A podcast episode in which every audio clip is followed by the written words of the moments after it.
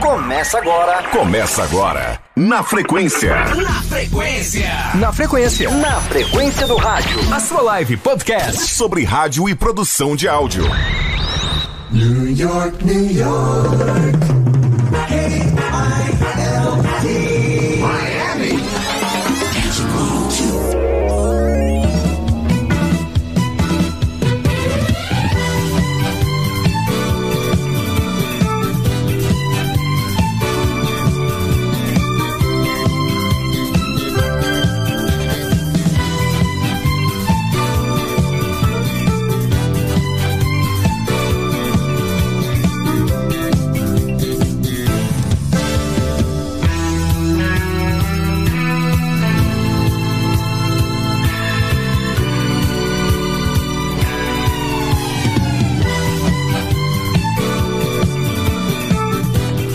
Julinho, na época, na, na PUL, ele era o meu coordenador.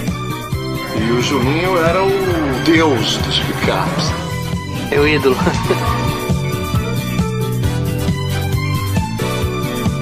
Quando comecei a carreira de locutor, eu imitava o Julinho. Vários apresentadores de, TV, de FM, enfim, fazem o seu trabalho e passam. Pouquíssimos fazem escola, né? como é o caso do Julinho.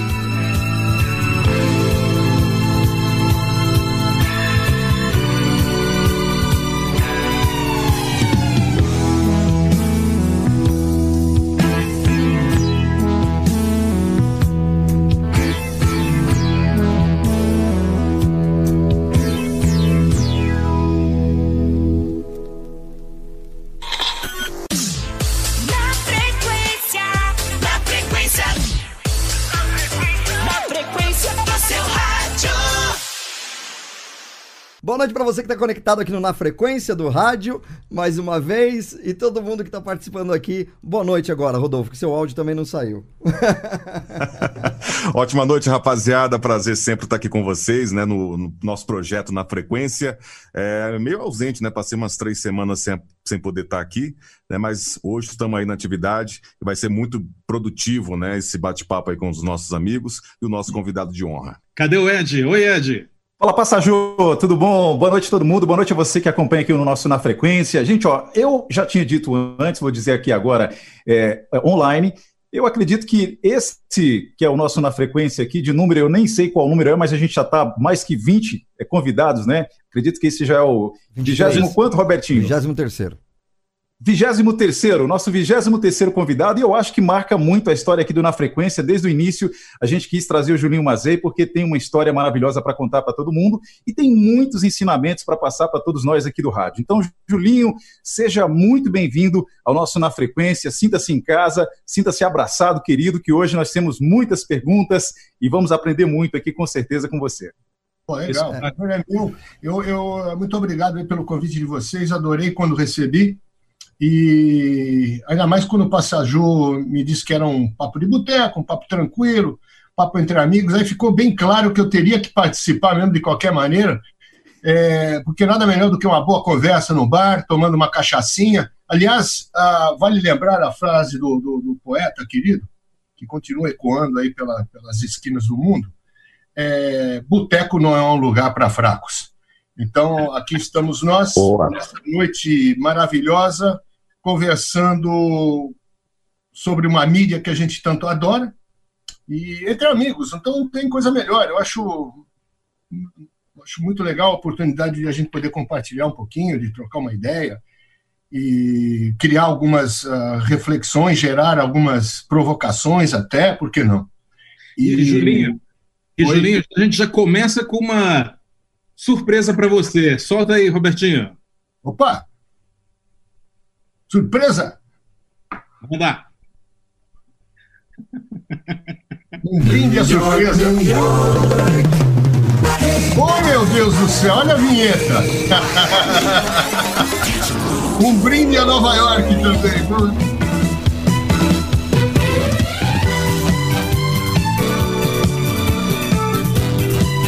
Direito a trilha. Pô, que legal, cara. Nova York é uma cidade onde praticamente tudo começou para mim, assim. né? Foi, foi um lugar onde que. Bom, mas existe uma história muito grande antes de Nova York também. Eu gostaria Isso, de- Julinho, vamos, vamos ali nas É, origens. né? Vamos ali É, nas de- origens. É, de compartilhar com vocês, né? É, que, que, é- que é uma, uma, uma trajetória assim, bem legal. O, o, o começo, praticamente, o meu começo, o meu interesse por música e, e pelo rádio começou muito, muito cedo na minha vida. É, Eu nasci em Araraquara, interior de São Paulo, e a minha casa era, era uma casa muito musical, no sentido de que meu pai sempre é, sempre foi fascinado pelo, pelo jazz pela cultura americana, pelas big bands. Então eu cresci naquela absorvendo tudo aquilo. É, escutava muita música, muito jazz, as- a- os programas da Voz da América, que na época chegavam para o Brasil, eram transmitidos de Washington com as novidades musicais e as novidades de, de- de- de- das notícias também. Então eu fui, fui absorvendo tudo aquilo né, na, na minha infância. E, mas para a gente chegar nesse momento, a gente tem que voltar ainda um pouquinho antes, porque eh, só para só mostrar para vocês um pouquinho o meu o porquê da, de eu gostar tanto da o meu amor pela cultura americana foi que quando meu pai, meu pai era professor da Escola de Educação Física em São Carlos, minha mãe era aluna do meu pai na época. Eles acabaram casando depois, quando a minha mãe se formou. Meu pai foi veio para os Estados Unidos para fazer a pós-graduação dele em Educação Física na Michigan State University. Eles passaram três anos aqui. Quando voltaram, minha mãe voltou comigo na barriga. Então eu sou, eu me considero um pouco meio americano, meio brasileiro nesse sentido. E, e meu pai sempre é, me mostrou muito dessa cultura e, e- e foi aí que tudo praticamente começou, o meu amor pela música e pelo rádio. Mas a, a, a segunda experiência que eu tive com o rádio foi muitos anos depois, quando meu pai já era preparador físico do Santos Futebol Clube, a gente morava em Santos, isso em 67, por aí, 68. E nessa época, o meu pai criou uma amizade muito forte com o Pelé. O Pelé era, ele era sócio de uma rádio em Santos. E como o Santos viajava muito, eles faziam excursões longas pelo mundo. Meu pai sempre trouxe muito disco para mim. Eu tinha uma coleção enorme de discos em casa. E, mas muitos, muitos, muitos discos mesmo. Eles passavam às vezes dois, três meses fora viajando. Ele me trazia todas as novidades. E eu estava sempre ali muito é, é, com- um arquivo muito atual de músicas. E uma vez o Pelé foi jantar em casa e ele viu aquilo tudo e falou: Pô, Julinho, você podia bem trabalhar lá na minha rádio, né? Me ajudar lá na rádio. E eu fui. Foi quando eu conheci o Beto Rivera, conheci o Paulinho Filgueiras, que foram dois grandes professores na, na, na minha vida também. A minha segunda experiência de rádio, a minha primeira é, é, presencial em rádio, né? Foi a minha primeira experiência lá com eles. E vocês têm esses discos ainda, Julinho? Não, não tenho, não tenho mais. Ah, O, o que aconteceu foi que depois que, que a gente veio para os Estados Unidos em, em 75, né, a família mudou para cá com o Pelé, que o Pelé naquela época foi, foi convidado para jogar no New York Cosmos, meu pai veio também para cá, a família toda mudou. Eu tinha tanto disco que não deu para carregar, então eu vendi praticamente em lotes, em lotes, lotes de 100, Caramba. é, eu, eu até hoje sinto falta, mas é, não era uma coisa realística, logística, não era, não dava para levar porque era muito peso, era muito espaço.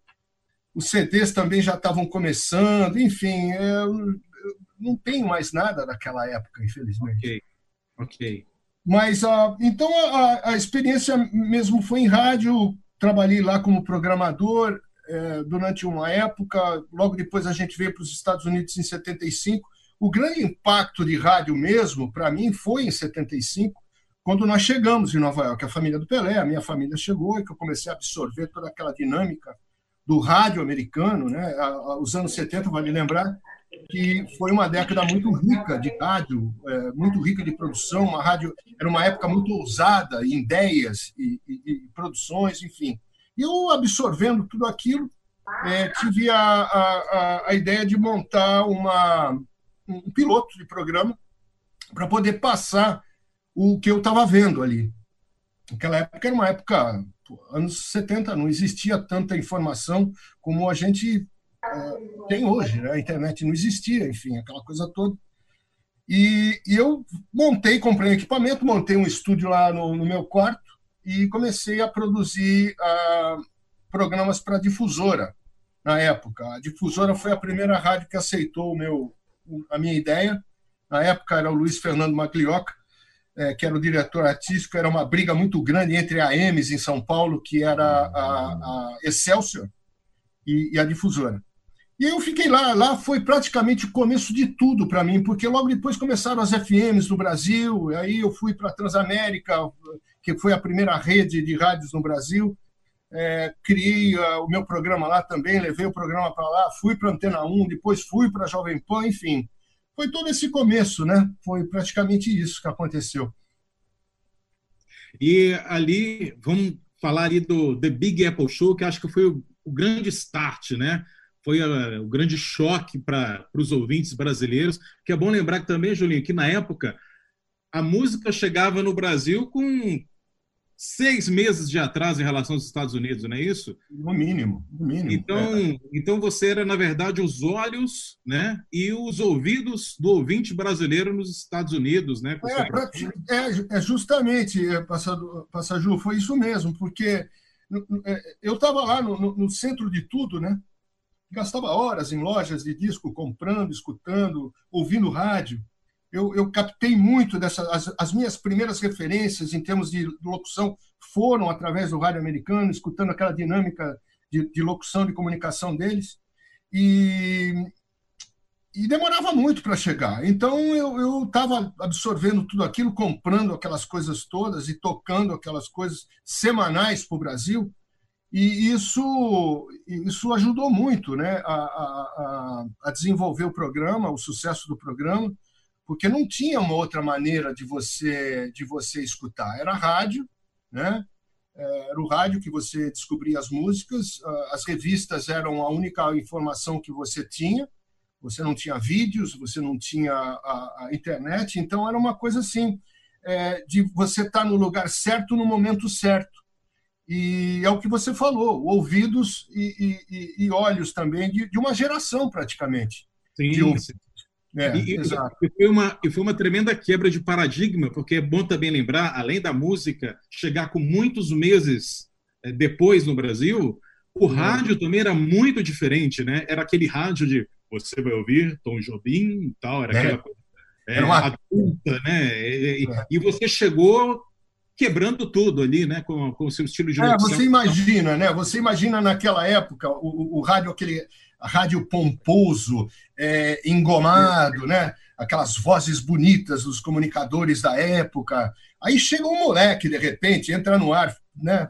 detonando, falando rápido, falando meio inglês e meio, é, meio português. Quer dizer, chocou né? as pessoas, assim, no bom sentido, né?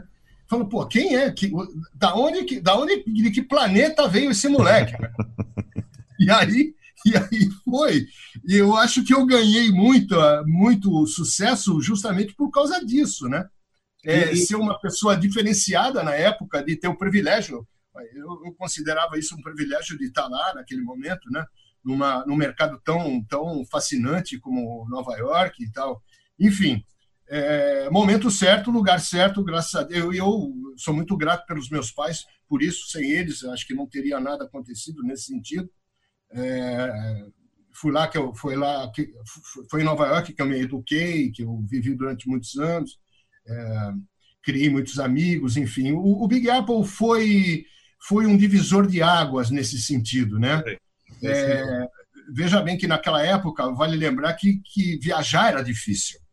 Não era, não era qualquer pessoa que viajava. Hoje todo mundo viaja. Você, Passaju, você viaja toda hora. Você está viajando, todo mundo está viajando toda hora. Ah, toda hora tem coisa Passaju é viajando. Passaju é rico, é um A coisa mais fácil do mundo é você viajar. Paga em 10 vezes, 15 vezes, sei lá. Mas você vai, né? Antigamente era bem difícil. Era, sei lá, você, você ouvia alguém falando de Nova York, era tipo assim, cara, o cara tá falando de Marte, né? Fala, Pô, como é que deve ser aquilo lá? Como é que não é? E eu sempre fui um cara meio teatral nesse sentido, de, de é, tentar passar no rádio aquela imagem, né?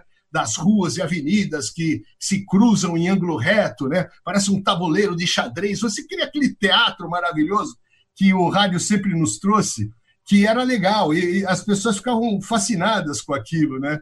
Eu acho que é, foi, foi um momento muito gostoso, muito importante, eu acho. Julinho, você tem, você tem, desculpa, passageiro, mas assim, sobre esse assunto, você tem consciência aí, porque nesse momento, a gente está falando de 75, com toda essa dificuldade de logística, de entrega, de rapidez, de a música chegar muito depois aqui no Brasil.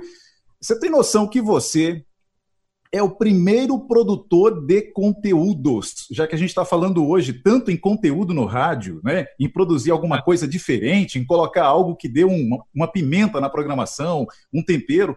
Você foi o cara que inseriu isso no rádio, porque ninguém tinha essa ideia de produzir um conteúdo diversificado, diferente para o rádio nesse momento. É. E você foi o precursor, o cara que, que, digamos, foi o primeiro Spotify, o primeiro Deezer para todo mundo da música. Se o cara queria buscar uma novidade, tinha que ir no programa do Julinho.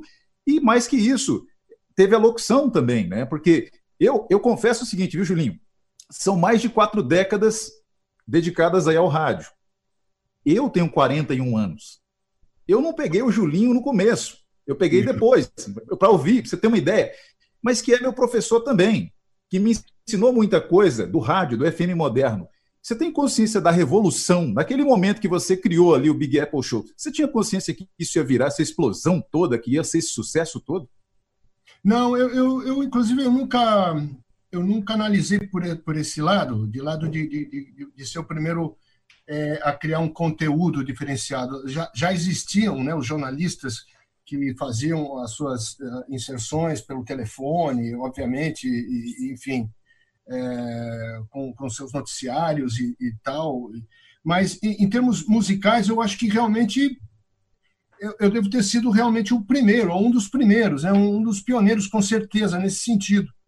É, naquela época, e, e, o que me levou realmente a fazer isso foi toda aquela aquela loucura de Nova York. Você imagina naquela época, né? A gente a gente precisa se colocar naquela época na década de 70. Era um moleque, eu tinha o quê? Eu tinha 18 anos, mais ou menos por aí, 18 para 19, alguma coisa nesse sentido. Agora não perdi as contas. Mas você vê, um moleque de Santos, um moleque de Santos, ali do litoral, né, de São Paulo. É, de repente, de uma hora para outra, você se vê numa cidade como aquela, maluca, uma coisa. Eu lembro a primeira vez que a gente chegou, a gente passando ali a Queensboro, né, saindo do, do, do Kennedy, e, e, passando ali o, o, o East River, na, na, Queensboro Bridge, e eu olhava aquilo lá e falava, meu Deus do céu, o que, que é isso? Né? Então. É, é, é, eu, e fui absorvendo aquilo, fui analisando, estudando, conhecendo. É, eu falei, pô, só tem uma. E eu já era maluco por rádio, já era maluco por música. Eu falei, a única maneira que eu tenho de, de, de, de poder passar isso para as pessoas é através de um programa de rádio. E deu no que deu, né?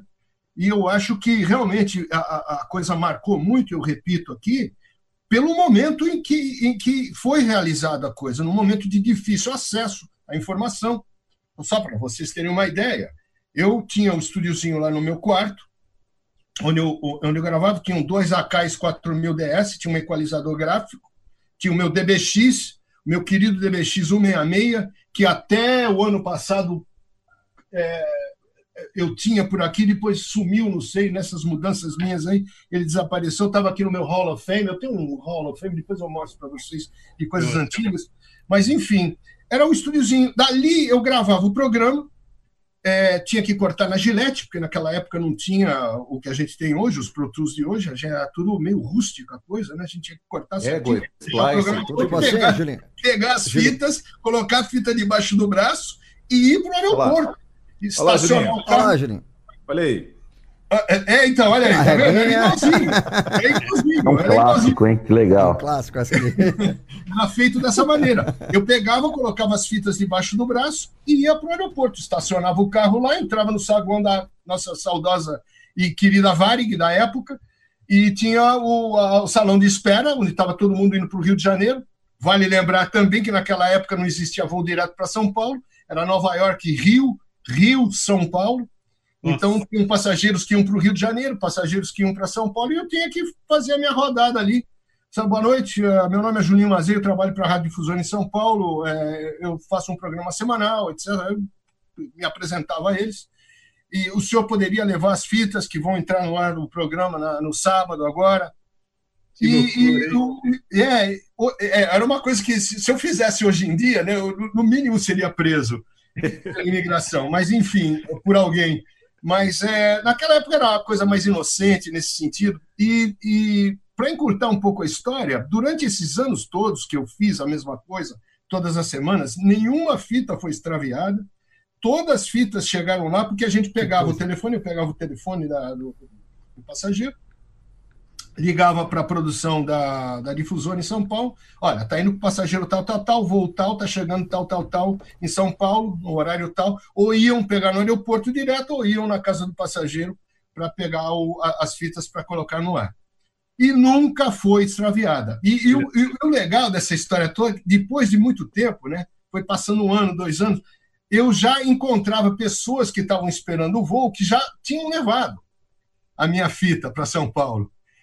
Ô, Julinho, você está de volta aí? Porra, que legal! E então foi isso. Eram, eram momentos assim muito, muito diferentes. Uma época inocente, né? Uma época bem inocente. É, era uma- eu acho que o mundo era. Eu não sei, eu tenho essa impressão. Diante do que a gente vê hoje, né? Eu acho que o, o mundo tinha os seus problemas, tinham todas aquelas coisas, mas não sei, tinha um ar de inocência naquela época ainda. Enfim. Pagar. Legal, Sim. gente. Na, na frequência, recebendo aqui o Julinho Mazei. Antes de- da gente dar continuidade, eu vou deixar o Spaga fazer a pergunta, mas a gente tem aqui também muitos depoitos, viu, Julinho? Quero dar que meu boa noite aqui. Mas deixa o Spaga dar Áudios aqui para não você. noite, Spaga, né? por favor, dê o seu boa noite. Ele está desesperado ali para falar. Vai lá, Spaga. Não, só tô ouvindo aqui, tô assim, muito legal, bacana. Boa noite, Julinho, boa noite a todos aí. Certo? Boa noite. Queria já, queria já emendar com o Julinho aqui. Julinho, eu sei que nos seus primeiros trabalhos nos Estados Unidos foi lá na Atlantic Studios. Você esteve por lá e eu gostaria de saber como é que foi aí é, aquele momento que você teve o contato com o Luther Vandross, com a Chaka Khan, com todo esse cast do- dos artistas da Atlantic Studio. Diga para nós. Então, para responder para você, foi o seguinte: a, é, o- o- toda aquela coisa da, da ida do Pelé para os Estados Unidos, a convite do Steve Ross, que era na época o CEO da Warner Communications, né? a Warner Communications, entre várias outras empresas que eles tinham sobre o nome Warner, era Atlantic Records, era o selo deles, né? de grava- a gravadora deles onde existia o, o Emmett Ettergan, que era o presidente, e o Nesui Ettergan, que eram os, os dois eh, cabeças da Atlantic Records. E meu pai ali, sabendo o quanto eu adorava música, ele falou, pô, Julinho, eu vou, eu vou conversar com o Steve e eu quero ver se ele abre lá uma, uma, uma, uma chance para você fazer um, um estágio na Atlantic. E, e aí eu consegui esse estágio na Atlantic, fui, fui trabalhar, eu era assistente de estúdio, eu preparava todo o estúdio para sessões de gravação. E, por coincidência, o estúdio da Atlantic ficava ali na 62 com a Broadway, ali perto da, da West Side, né, da, do, do Central Park Sul. Ah, o estúdio era o estúdio da época, onde todo mundo gravava. Tudo acontecia. Era o mais famoso da época. Aham, Então, sim. eu tive essa sorte de chegar no meio dessa galera toda. Né? Eu ali, é, preparando as mesas, não existia automação na época, né? vale lembrar também. Então, as sessões é, que, que iriam continuar no dia seguinte, ninguém poderia mexer, pode mexer na mesa, porque uma vez ela situada, né, uma vez ela, ela operada ali, ela não pode mexer, equalizações. Então, eu cuidava toda dessa parte, de deixar tudo tranquilo é, os, limpar as cabeças dos gravadores, deixar os microfones todos preparados. E no meio daquela galera toda. Então era Luther, era, era, é, é, era a, a Rita Franklin que estava lá, George Benson passou por lá também no começo dele em, em várias produções. É, al- algumas bandas de rock também entraram lá. E eu, Chaka Khan, é, e eu estava ali, eu estava ali no meio deles todos. É, é uma coisa que eu sinto muita é, de não ter feito, né? Foi de não, não ter tirado fotografias naquela época, porque eu não sei, é, você vê, Luther Vandross não era quase ninguém na época, a, a Chaka também não era também muito famosa na época. É, Roberta Flack, obvi- obvi- obviamente, a Rita Frank, obviamente, mas não era uma época de você carregar a câmera no bolso, né? É diferente de hoje você ter o celular e você. Então eu não tenho 75? muitos registros visuais daquela época. Mas que ano eu, foi? Que ano? 75? Hã? Que ano que foi? 75? Que ano que foi? Isso foi 76. 76, 77. Olha, eu tinha dois aninhos de idade, hein? Que legal. Olha que loucura, olha aí, tá vendo? Bacana. E eu lá no meio daquela galera toda. Pô, cara, sensacional. Nossa, você pegou uma das melhores. Mas, é- mas o engraçado disso é que eu estava no meio daquela galera toda sem saber a- a- o peso daquilo ali, entendeu? Porém, que loucura. É, é- é- é diferente de você entrar hoje, né? E você bater na porta e a Rita tá lá, ou sei lá, quem tiver lá, o Michael, ou sei lá, né? Aqueles que já nos deixaram, ou sei lá quem. Você fala assim, pô, meu Deus do céu, olha quem tá aqui. Era, era uma coisa normal para mim, era legal. Eu, eu tava no meio daquilo tudo que eu adorava. E a Warner também dava ingressos para ir no, no, no, no box deles lá no, no Madison Square Garden, que na época também tinha muitos shows. Então, era uma empresa muito musical, né? Eu, e foi, foi uma, uma, uma, uma experiência muito legal para mim. Eu tenho uma, uma imagem na minha cabeça de todos aqu- daqueles dois anos que eu fiquei lá, como estagiário, né? Na, no, no, na- no estúdio. É- Era uma cena da- do Arif Mardim na esquerda, eu atrás do estúdio, né? Operando as máquinas aqui. O Arif Mardim aqui na minha frente à esquerda e o Luther na direita, mixando o, o Luther 1 e o, Luther, e o projeto depois, posteriormente, o Luther 2, é, que foram os dois primeiros projetos dele solo, né? Ah, eh, remixando as coisas em quatro mãos, porque também não existia automação, né? Você chegava a um acordo de níveis ali e vamos lá, um, dois, três, um, dois, três, solta a fita e vamos lá. E... O Luther era o que? Era o Never Too Much? Aquele disco do, do Luther? Não, não, não, não, não. Isso É foi muito antes. bem foi antes. muito antes. É. É, se você vê aí a, a discografia do Luther, por exemplo, você vai ver que os dois primeiros discos dele solo são Luther 1 e Luther 2. Ah, tá. E aí depois é que ele começou a ficar famoso, que ele, né, ele... Ok. Mas ah, eu lembro dessa cena, essa, essa cena ficou muito marcada, assim, na, na, na minha mente, que eu não sei se eu vou esquecer tão cedo. Mas teve também sessões com a Chaka Khan também, foi, foi muito legal. É, muito privilegiado mesmo, sabe? Muito, tive muita sorte de poder estar naquele momento, tão, tão, tanto na música como no rádio também. Os anos 70, a década de 70, a gente sabe disso, né? É, a gente sabe a importância que foi em termos de, de, de cultura musical, enfim. É, eu estava lá no meio daquela loucura toda, então o estar no, no lugar certo, no momento certo, me ajudou muito durante todos esses anos, né? E é, subsequentemente depois a- essa base toda, eu criei uma base muito forte nesse sentido, né? De poder ver e de poder estar ao lado de toda essa gente, absorver a- a- as rádios lá, ter referências. Eu acho que é importante isso. É, é- é você, em todo começo de carreira, a gente tem que ter referências, a gente tem que se espelhar em alguém. Né? Se você é um comunicador, se você é, é- é um apresentador de televisão, o que seja, você sempre se espelha em alguém primeiro, para você tirar uma referência, uma base, para depois você desenvolver né, o seu estilo, enfim. E, e eu tive muito dessa esse privilégio, esse prazer de poder ter como referência grandes feras do rádio, né? Que, que eu levo os ensinamentos até hoje comigo. É, o rádio mudou muito, o rádio ele, ele mudou muito durante esses anos todos. A gente fala muito sobre rádio no Brasil, né? Dessa mesmice, essa coisa. Aqui acontece a mesma coisa também. Julinho, Ô, Julinho, daqui, só me em checa todo mundo, todo mundo de Daqui uma a pouco vez. você vai falar, porque, Robertinho, tá, tá na agulha aí, Robertinho. Já tá todo mundo preparado aí para poder. Vamos lá, vamos lá. Então, Julinho, por falar em rádio, Tá chegando depoimento aqui pra você aqui, que eu gostaria que você ouvisse e comentasse logo na sequência aí, tá certo? Vamos Olá. lá.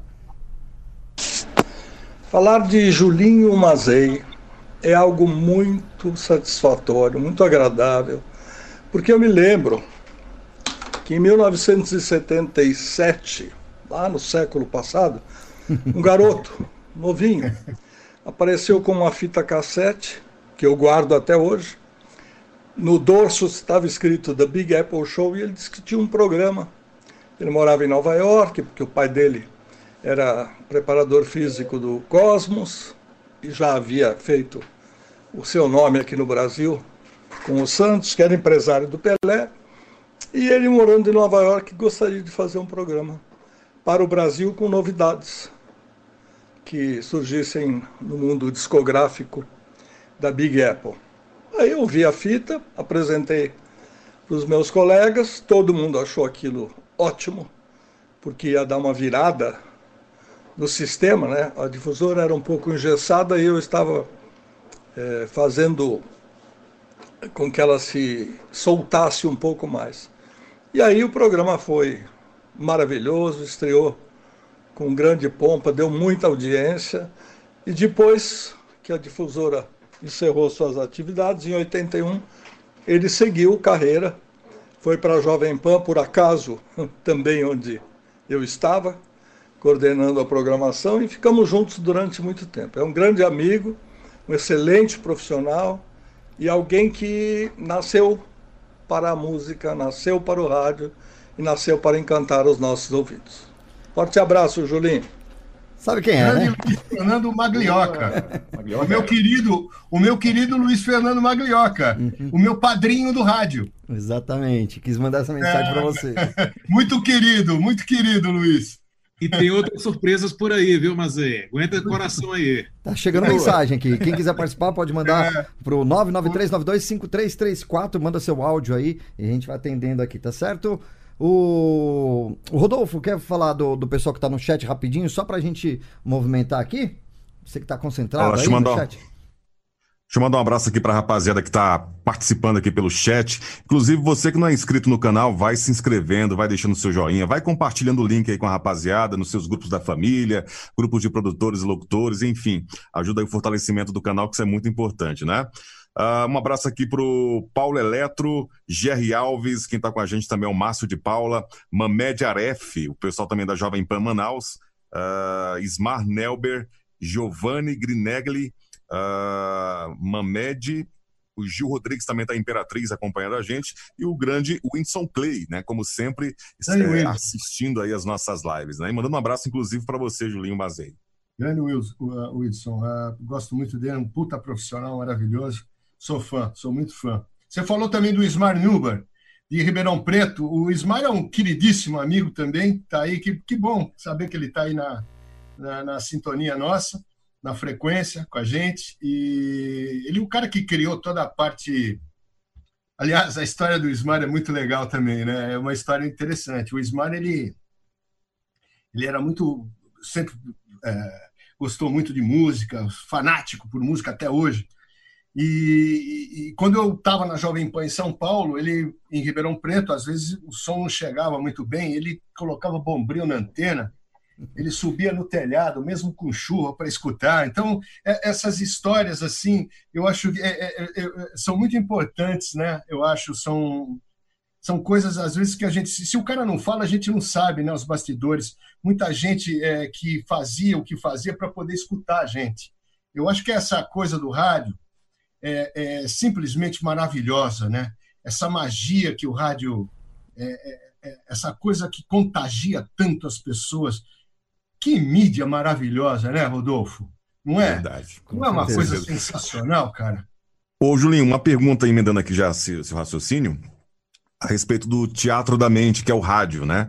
Nos Exato. dias de hoje, toda rádio tem que ter uma câmera em frente do locutor, atrás, enfim. Você acha que perdeu um pouco eh, essa magia do rádio, né? Dos ouvintes tentarem imaginar como é que é o locutor através da voz? Será se o cara é bonito, é feio? Como é que funciona um a rádio, a parte interna? E agora todo mundo tem acesso pelo aplicativo, pelos canais eh, do Facebook, enfim. Você acha que perdeu um pouquinho aí eh, essa, essa, essa imagem do rádio na cabeça das pessoas, dos ouvintes? Eu, eu acho que sim. É, Eu, eu explico por quê. Eu acho que o rádio, eu acho que toda, toda tecnologia é bem-vinda, né? Essa coisa de, de, de, de mini câmeras hoje, a facilidade de você ter transmitir áudio, etc, etc, a, a imagem, etc. Mesmo aqui o nosso exemplo aqui de hoje, né? É, serve serve é, é um grande benefício, é uma grande é uma grande conquista. Mas eu acho que o rádio ele, ele, ele, ele nasceu para ser escutado e não assistido. Sabe? É, é aí é que está a coisa. Eu- um exemplo, um, um grande exemplo, é, é a Jovem Pan em São Paulo hoje. Né? É, Eu tive o, o- o prazer de, de trabalhar na Jovem Pan durante muitos anos, em duas fases da minha vida.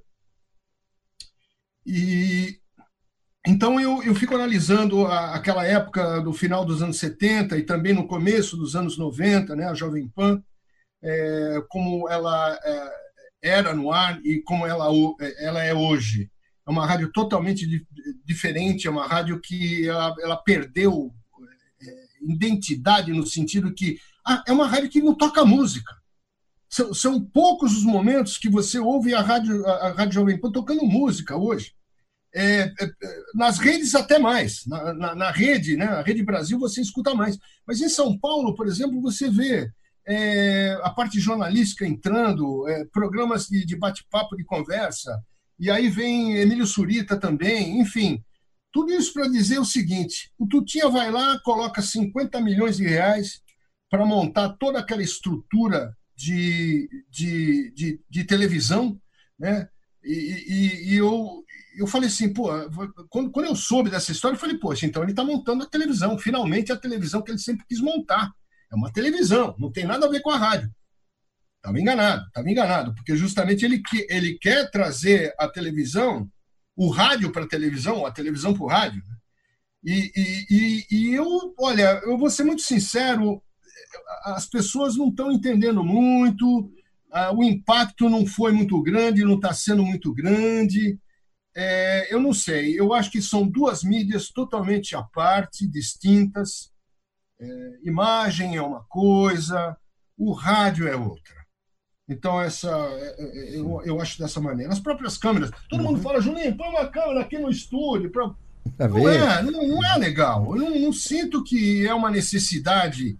É, Nem todo locutor ele gosta de, de aparecer, até porque se Ah, acha não, realmente feio, né? Não, isso tem. Gosta de ficar mais à vontade. Pô, não nasci pra televisão porque eu sou feio, então vou pro rádio, né? Não, tem, não, não, eu acho que essa geração. É, Ele exato. tá com uma câmera, 30 câmeras na sua frente ali, e Não, perde um exato, pouco a privacidade Tem- também, né? É, tem aquele que gosta Dessa magia. mostrar, de- Não, lógico, tem.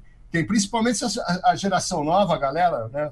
Essa nova geração, tá todo mundo aí no, no selfiezinho, né? Todo mundo no estúdio, no selfie, rede social tal. Mas eu acho que não, não adiciona. A imagem não adiciona muita coisa. É, em sentido de audiência, em sentido de, de você conquistar mais público. É, não vejo dessa maneira. Julinho, acaba perdendo um pouco do encanto, né? Exatamente. Acaba pegando um pouquinho do encanto. é O verdade. interesse de querer saber de quem é aquela voz ali. Será como é que é esse cara? Será como é que é o É que hoje você sabe, você, você consegue ver o- como que é o locutor. Antigamente, naquela época, eu até lembro, o Julinho, assistindo aquele documentário seu que está no YouTube aí, é, falando, contando um pouco da tua vida, é, que ali, no caso, tem um momento ali que, você, que, que as pessoas, acho que não sei se era a tua irmã que estava fazendo lá um, um depoimento, que as pessoas não sabiam como é que você era uma das vezes que você veio ao Brasil. Então, tem essas coisas também, né?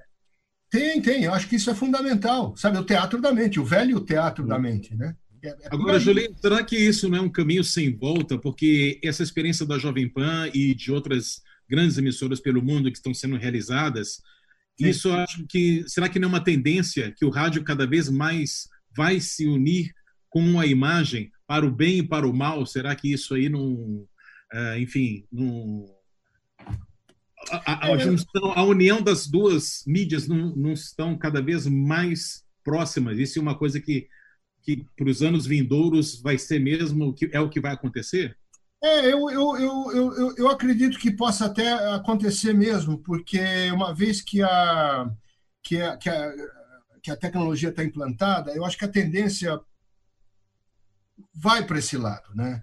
É, é difícil, de, hoje em dia, veja, é tão difícil de a gente saber, de prever o futuro, porque as coisas estão. Uh, uh, uh, estão se comportando assim de uma maneira tão rápida, né? As coisas estão, as plataformas estão se transformando quase é, é, a cada mês, coisas novas, novas ideias. E agora não podemos esquecer, gente, não podemos esquecer que o 5G está chegando. Aí você vai falar assim, Juninho, mas espera aí, o 5G, então, é de 4 para 5, não é? Sim. vai ser o quê? Um pouquinho mais rápido, um pouquinho... Pá, pá, pá. Não, não, gente, é 5G, muito... o 5G vai ser o impacto do 5G vai ser tão grande quanto a, a própria invenção da internet, cara.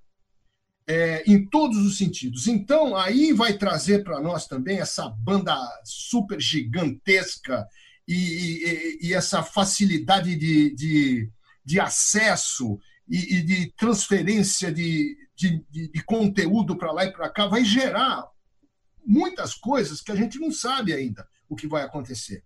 Eu espero, né? Eu espero que o rádio continue, é, é, e o rádio vai continuar, com certeza, ele nunca vai deixar de existir, ele vai talvez se transformar, ele vai ser transmitido de outras plataformas, talvez daqui a uns anos não tenhamos aquelas antenas gigantes, os transmissores caríssimos, né? um custo operacional tão grande que é necessário para você manter uma rádio hoje em dia, né? até o próprio modelo de trabalho deve ser diferente. A pandemia veio aí para nos ensinar alguma coisa, né? É, da, da, da, tragédia toda dessa pandemia. Eu acho que muitas, a pandemia também veio a nos mostrar que existem também é, novos modelos de trabalho. Né? Por exemplo, é, você vê grandes empresas hoje como Amazon, como Apple é, e outras tantas gigantes por aí, que estão deixando milhares de funcionários trabalhar em casa hoje em dia. Por quê? O custo operacional é menor para eles, a produção é muito mais eficaz, é muito mais produtivo você ter é, certos é, segmentos, certos setores da empresa trabalhando em suas casas. É, serve para os dois lados. Eu acho que o rádio também, numa dessas é, dessas é, também vai aderir a esse tipo de modelo. Você hoje em dia, e ainda mais agora falando sobre o 5G, é, é, você não vai precisar sair da sua casa, uh, sei lá, em Moema, onde for, você sai da sua casa, pega o carro, sai da garagem, pega aí uma hora e meia para chegar na Avenida Paulista, onde for, estaciona o carro, gasta uma puta de uma grana para pagar o estacionamento, pega o elevador, sobe, vai até o 14 andar, entra no estúdio, faz o teu programa, volta tudo de novo, passa mais uma hora. Sabe como é que é? Esse tipo de modelo de trabalho deixa de existir. Agora, você vê, você fala assim, mas como é que é possível? Lógico que é possível, já é possível isso. Já, a, a gente já está fazendo isso agora. Exatamente. A pandemia veio mostrar que as lives são, são importantes, o teatro também uhum. é, é, se reajustou a isso, os artistas se reajustaram a isso não tem show ao vivo, mas tudo bem, a gente vai fazer uma live aqui, vamos tocar todos os sucessos, uhum. vamos fazer uma entrevista, bater um papo. Então tem, tem toda essa, essa, essa coisa tecnológica que está rolando, né? Que, uhum. que, que, que, é muito difícil você definir. É, mas eu acho que, o, voltando à sua, à sua pergunta, o vídeo vai estar tá presente? Sim. Eu acho que sim. Eu, eu, eu, eu, acho que sim. Eu acho que talvez não tenha volta mais. Aí você pergunta: é, você acha legal? Respondo de novo: eu não acho legal. Porque perde a magia, perde aquela, aquele mistério, perde aquela coisa. Eu acho que o, no rádio não é necessário ter a imagem. Não será mais uma é... vez o, o, o, medo né, do, do, dos donos de rádio de perder espaço de repente agora para as mídias sociais? É, sempre tem essa história, o rádio vai acabar, quando surge a televisão vai acabar o rádio. Dessa vez agora o forte são as mídias sociais, as lives. Então assim, um pensamento Podcast, talvez dos né, donos de rádio, diretores é deixar linkada a programação nas mídias sociais para a gente não perder o espaço para essa é. da bola da vez que no, no caso agora seriam as, as mídias sociais, né? É, não, as mídias sociais, é, eu, eu acho hoje em dia é, em termos de marketing, em termos de promoção, a mídia social é o é o que, é o que tem. É, veja que coisa maravilhosa, que ferramentas maravilhosas a gente tem hoje nas mãos, que são as mídias sociais. né? essa, essa oportunidade de a gente estar aqui falando para milhares de pessoas que estão espalhadas no mundo inteiro, é, de promover o nosso produto, de é, passar a nossa marca, a imagem da nossa marca, de poder né, ter esses comentários é, aqui, positivos ou não, críticas, é, é, sugestões, enfim, isso tudo é importantíssimo. E você não paga nada por isso. Essa que é o, a, a, coisa mais legal disso tudo é que para abrir uma conta no Face, no Instagram, onde for, você não precisa de dinheiro. Você pode até gastar um dinheirinho para promover né? o teu spot, a tua postagem, alguma coisa que seja. Mas também é, é um dinheirinho tão ridículo. Lá, lá por 20 dólares, por 40 dólares, você atinge 250 mil pessoas dentro daquele target, né? Que, que você fala, não, eu quero só de 18 a 25, eu quero de, de 20 a 53, eu quero pessoas que só moram no sul do país ou, ou, ou no país inteiro. Então você tem toda essa filtragem que é simplesmente maravilhosa né, para você trabalhar. Então, nesse sentido, eu acho que as mídias sociais é, chegaram para ficar, estarão sempre aqui com a gente de agora em diante, e, e só Deus, né? Só Deus sabe o que vai acontecer daqui cinco, seis anos. Verdade. Ô, mas aí, tem mais depoimento aí que chegou para você. Aliás, tem dois depoimentos. Vamos lá, Robertinho. Um falando mal, eu aceito. Salve, um prazer participar aí da, na frequência da live. Marcinho, Robertinho. Prazer maior ainda de falar do Julinho Mazei, né? Porque o Julinho Mazei é irmão, né? Amigo de muito tempo. A gente sempre andava e fazia as coisas juntos lá em Santos. Música sempre foi o objetivo principal, porque a gente curtia, a gente gostava. Dos tempos, por exemplo, do Juá, né, na Ilha Porchá, uma das principais e melhores discos de São Paulo. Ali, ali não era fácil, não. A gente discotecando e curtindo o som, a vibração da turma que conseguia entrar, porque realmente a, a, a disco era, era muito muito concorrida, né? Pô, teve uma vez que a gente estava andando, a gente estava andando de carro, né? Porque a gente ficava ali nas ruas da praia, né? Dando uma, uma bisbilhotada para ver o que estava acontecendo ali, o, as minas passando, aquelas coisas, né? Então, é, o Julinho foi evidente quando ele ele disse que Beto, um dia a gente vai para São Paulo e a gente vai fazer sucesso, cara. E aconteceu, né? É uma realidade. Hoje, o Juninho Mazei e o Beto Rivera. A gente era jovem, a gente curtia música, a gente já falava no rádio, mas a gente jamais podia imaginar que ia acontecer o que aconteceu, né? Uma realidade. Também quando eu tive em Nova York, né, o carinho da, o carinho da família do Julinho, professor Mazei, dona Maria Helena ali, né? E ele dando um estímulo. Eu fiz um estágio na, na CBS americana, na CBS FM, e ele sempre ali, vai nessa, Beto, vai atrás daquilo que a gente quer, vai atrás dos sonhos, né? Pô, não existem palavras, cara, para agradecer essa luz que ilumina essa amizade infinita, né? É uma coisa indescritível. Julinho, Julinho, Julinho Mazei, é um dos melhores profissionais de comunicação brasileiros, né? Brilhante, inteligente, dono de um carisma único, inconfundível, inigualável. A voz, todo swing, né? Bom, sou suspeito para falar do Julinho Mazei. Um irmão de verdade. É isso aí, galera. Prazer grande participar aí com todo mundo que está na sintonia da live, na frequência. E espero uma hora encontrar todo mundo aí e trocar uma ideia. Já é o próximo Valeu, convidado. turma. Você Passa sabe- o filme, né? sabe, eu fiquei até emocionado. O grande Beto Rivera, meu brother, meu irmão. Uhum. Eu ia até sugerir isso para vocês. O Beto é um cara que é indispensável. Assim, ele tem, é, você tem que ter também, sei lá, uns cinco ou seis episódios Sim. né? Aham. para poder contar toda a história. Maravilhosa. Nós temos muitas histórias juntas, mas eu fico muito feliz né, também de poder ter participado um pouco desse, desse começo dele. Meu pai ajudou muito ele também, meu pai sempre acreditou muito nele. E, a gente. E, e- e- o que ele conquistou hoje foi merecidamente, né? um Cara, grande talento. Hoje ele está muito bem, graças a Deus. Fico muito feliz como superintendente na, na Fundação Casper Libre. Ele está feliz, ele está comandando lá um, um grupo de rádios muito legal, está fazendo um trabalho maravilhoso. Não Que eu tem faço preço, parte. né? A gente vê assim, irmãos, assim, amigos, é, já praticamente é, não tem que provar mais nada para ninguém, né? Essa que é a verdade, né? Uhum. Já, já fez tudo o que tinha que fazer ainda e está fazendo porque ama. Aí é que Exatamente. tá, o rádio é assim. A gente nem precisa, mas a gente está fazendo porque a gente ama. Essa, essa mídia tão maravilhosa, Uhum. tão maluca e gostosa que a gente vive. Bacana, E tem, Julinho. mais, e tem mais, viu, Mazei? Tem Isso. mais depoimento. Vamos lá. Ah, então. é? É, Ô, opa, tá chegando um monte aqui, né? Vamos lá. Grande Robertinho, tudo Opa, bom? tudo jóia. Aqui é Henrique Terra. Poxa, é um prazer participar com você e um, um prazer também poder falar à distância eh, com o Julinho Mazei, né? Meu ídolo do rádio.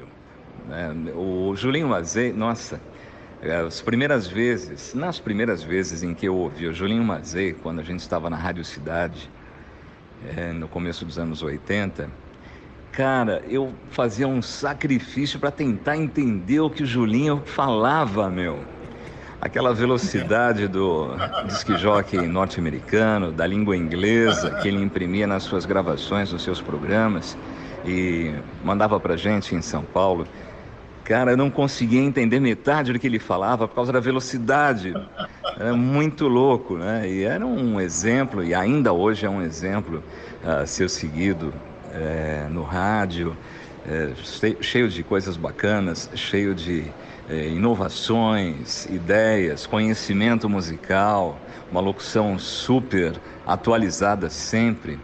Na Jovem Pan também, quando a gente também teve a oportunidade de trabalhar junto mais uma vez. Eh, Julinho Mazei, poxa vida, é uma referência é, hoje, foi no passado e com certeza vai ser no futuro. Tenho um prazer muito grande de lembrar dessas passagens e me sinto muito honrado de poder conhecer e compartilhar eh, com o Julinho Mazei, de repente, os mesmos espaços no rádio. Um grande abraço para você, Robertinho, um grande abraço para você, Julinho. Tudo de bom. Estamos aí. Pô, grande Henrique Terra, um beijo no seu coração, Henrique. Obrigado mesmo, cara. É, aquele momento que a gente teve lá na. Eu, eu tive agora recentemente, não tão recente, mas o que? O ano passado, começo do ano passado. eu tive foi. a chance de, de visitar lá a Gazeta para bater um papo com, com o Beto e deu sorte de tá, o Henrique estava no horário dele, foi tão legal revê-lo. Talvez o Julinho não lembra, mas eu tava junto lá também. Você tava lá? A gente tirou umas fotos junto lá. Eu, você e o Ah, é Terra. verdade, é verdade. Agora que eu. É, exatamente. Barba, é, exatamente, é, é isso, isso, É a isso, barba. isso. É a quarentena, foi. é a aquele, dia, quarentena. aquele dia foi tão legal, Foi cara. demais, É, foi muito bom. Fazia muito tempo que eu não vi o Beto, muito tempo que eu não via, não via o Henrique. E, e também cruzei, né? Eu cruzei a rua para a gente foi até foi a primeira vez que o Beto entrou na Jovem Pan depois de tanto tempo. É, eu falei não, vamos lá, vamos lá ver o Banana também que eu preciso dar um abraço no Banana. Aí nós subimos lá, 14 pegamos o elevador tal, demos um abraço no Banana, tiramos umas fotos. O, o- enfim, foi, foi, foi um dia tão legal. Vi o Torquato também. Aliás, eu estava em Santos, ele me deu uma carona para São Paulo, Luiz Torquato, outro cara, um profissional maravilhoso que eu adoro, sou um grande fã dele. Um cara também muito coração, né, no ar, muito, muito legal. E então foi, foi, foi, foram, foram dias gostosos em São Paulo. Ô, Manzei, eu queria falar contigo de produção, porque todo mundo te conhece como locutor, eu, cara referência, mas tem gente que não sabe que você é um grande produtor, produtor de remixes, inclusive. E eu queria falar daquela fase sua, The Boys from Brazil, juntamente com o Tutaquino, aquela aventura de fazer as medleys, que era uma coisa muito em voga na, na rádio de Nova York, né? Leighton Cascals e, enfim, várias pessoas ali disputando quem fazia melhor remixes, as melhores medleys e tudo. É, é, é, Kiss FM, né? Várias é, KTU, são rádios que usaram muitos essas medleys, né? Como é que foi essa aventura com o Tutaquino? Como é que você fazia aquelas remixes? Enfim, conta um pouquinho dessa fase dessa história. Então, acho que o grande responsável por tudo isso, aliás, o, antes de tudo, o, o, o Tuta também é um cara que, pô, ó, Cara maravilhoso, um produtor sensacional que eu aprendi muito com ele também e mora no meu coração. É, o- o- o- essa coisa do, do rádio, no, tanto na vida profissional do Tuta como na minha também, a gente deve muito à, WKTU de Nova York, que era uma época, é, na época era a rádio que bombava, era o primeiro lugar tocando coisas, como você falou, os medleys, os lançamentos, muita coisa dance na, naquela época, muita coisa disco também. Inclusive tem até uma, eu tenho uma bandeira grande aqui da disco da, da que o falecido Paco deu para mim, que era a bandeira oficial da, da 92 KTU. É, eu, como eu, como outros milhões de pessoas, escutava a KTU todos os dias e, e o Paco tinha um programa à tarde na, na, na rádio, na KTU. Ele tinha um programa da- das duas da tarde às seis. E às quatro e meia, ele abria espaço, um horário para DJs convidados. E, e era, um, era uma abertura de meia hora que ele, que ele, eh, eh, onde os DJs iam, iam levar suas produções, medleys, enfim, mixagens. E eu um dia produzi, eu já estava com estúdio em casa, já estava fazendo os programas de rádio e tal, e eu produzi uma, uma dentro daquilo que eu sabia que ele gostava, né? Porque ele tinha o, Paco sempre teve um, gosto meio latino, né? É, percursivo, enfim, eu fiz uma coisa assim que eu sabia que ele ia gostar, levei, bati lá na porta, falei Paco, ah, ali- aliás foi a recepção, a, a recepção que me recebeu, recepcionista. Eu falei, olha, eu gostaria de entregar essa fita para o Paco. E tá aqui uma cartinha para ele. Eu sei que ele deve estar ocupado agora. Eu tenho aqui meu telefone e tal. Enfim, você, por favor, entregue para ele. Eu sou DJ, trabalho no Brasil, contei um pouco da minha história. E fui embora. E aí passaram-se umas duas semanas, mais ou menos, eu todo dia, né? Biblicamente, ouvindo a Rádio Blog, o programa dele, gostava muito da- do horário dele, em geral. Também o Paco foi uma das minhas referências. E aí um dia às quatro e meia, eu tô lá de carro, eu tava, tinha ido no supermercado, não sei onde que eu estava, eu estava voltando para de algum lugar, estava dentro do carro. Aí, pá, quatro e meia, it's 4.30. And you know what time it is. It's time for Paco's Super Mix. Today, we're bringing you a special new DJ, blá, blá, blá, blá, blá, blá, ele, pum, Julio Macei. Eu falei, caraca, ele pegou a fita, ele escutou, gostou e colocou no ar. E aí foi aquela emoção, né? De falar, pô, olha que legal, a fita aí tocando tal. E aí, para encurtar a história, nós, nós se tornamos grandes amigos. E eu fiz muitos trabalhos para KTU, não só para ele, mas para o Carlos de Jesus, que na época era o, o programador, né? o diretor artístico da rádio. Enfim, uh, para o Rascal, uh, para o tinham vários, vários uh, locutores ali que eu, que eu passava os meus trabalhos, gravava minhas as coisas, enfim. Quando o Tuta foi morar em Nova York, que ele ficou, ele foi lá, eh, trabalhava na Jovem Pan na época, e surgiu a oportunidade dele ir morar nos Estados Unidos. E a gente deu aquela, ele sozinho lá, né? Ele não conhecia ninguém, a gente deu aquela, toda a família deu toda aquela assessoria para ele eu já estava com o estúdio montado e, e, ele também com aquele talento todo dele que ele já mixava, já era DJ, enfim, ele já conhecia muito sobre sobre tudo. E a gente começou a produzir algumas coisas juntas. Foi aí também que criou o nome The Boys from Brazil, né? O nome surgiu, era eu e ele. E gravamos muitos trabalhos para KTU, muitas coisas foram para o ar, enfim. E foi lá que nós conhecemos o Albert Cabreira e o, o Tony Moran também, que eram outros feríssimas também, Dynamic Duo, enfim, uma série de, de, de, gente muito boa que tocava lá, que se tornamos grandes amigos também depois. Até hoje, a gente somos grandes amigos. E, e, e ali a gente começou também a produzir, além das, das fitas para KTU, é, resolvemos fazer um medley grande e printar em disco, né? E foi um grande sucesso, cara. A primeira montagem que a gente fez até hoje vende, sabia? Olha, que incrível. Até hoje você vai naqueles sebos lá em Nova York. foram printers dos printers dos printers dos outros printers do printer do outro que pegou o master, porque os masters sumiram. Uhum. Eles desapareceram, caíram na mão de alguém que foi. Quis mexer. Depois, é, de- depois muita gente comprava as medleys para retirar os samples, para poder fazer os trabalhos deles. Uhum. Os outros DJs faziam tirando daquele do medley que a gente fez, né?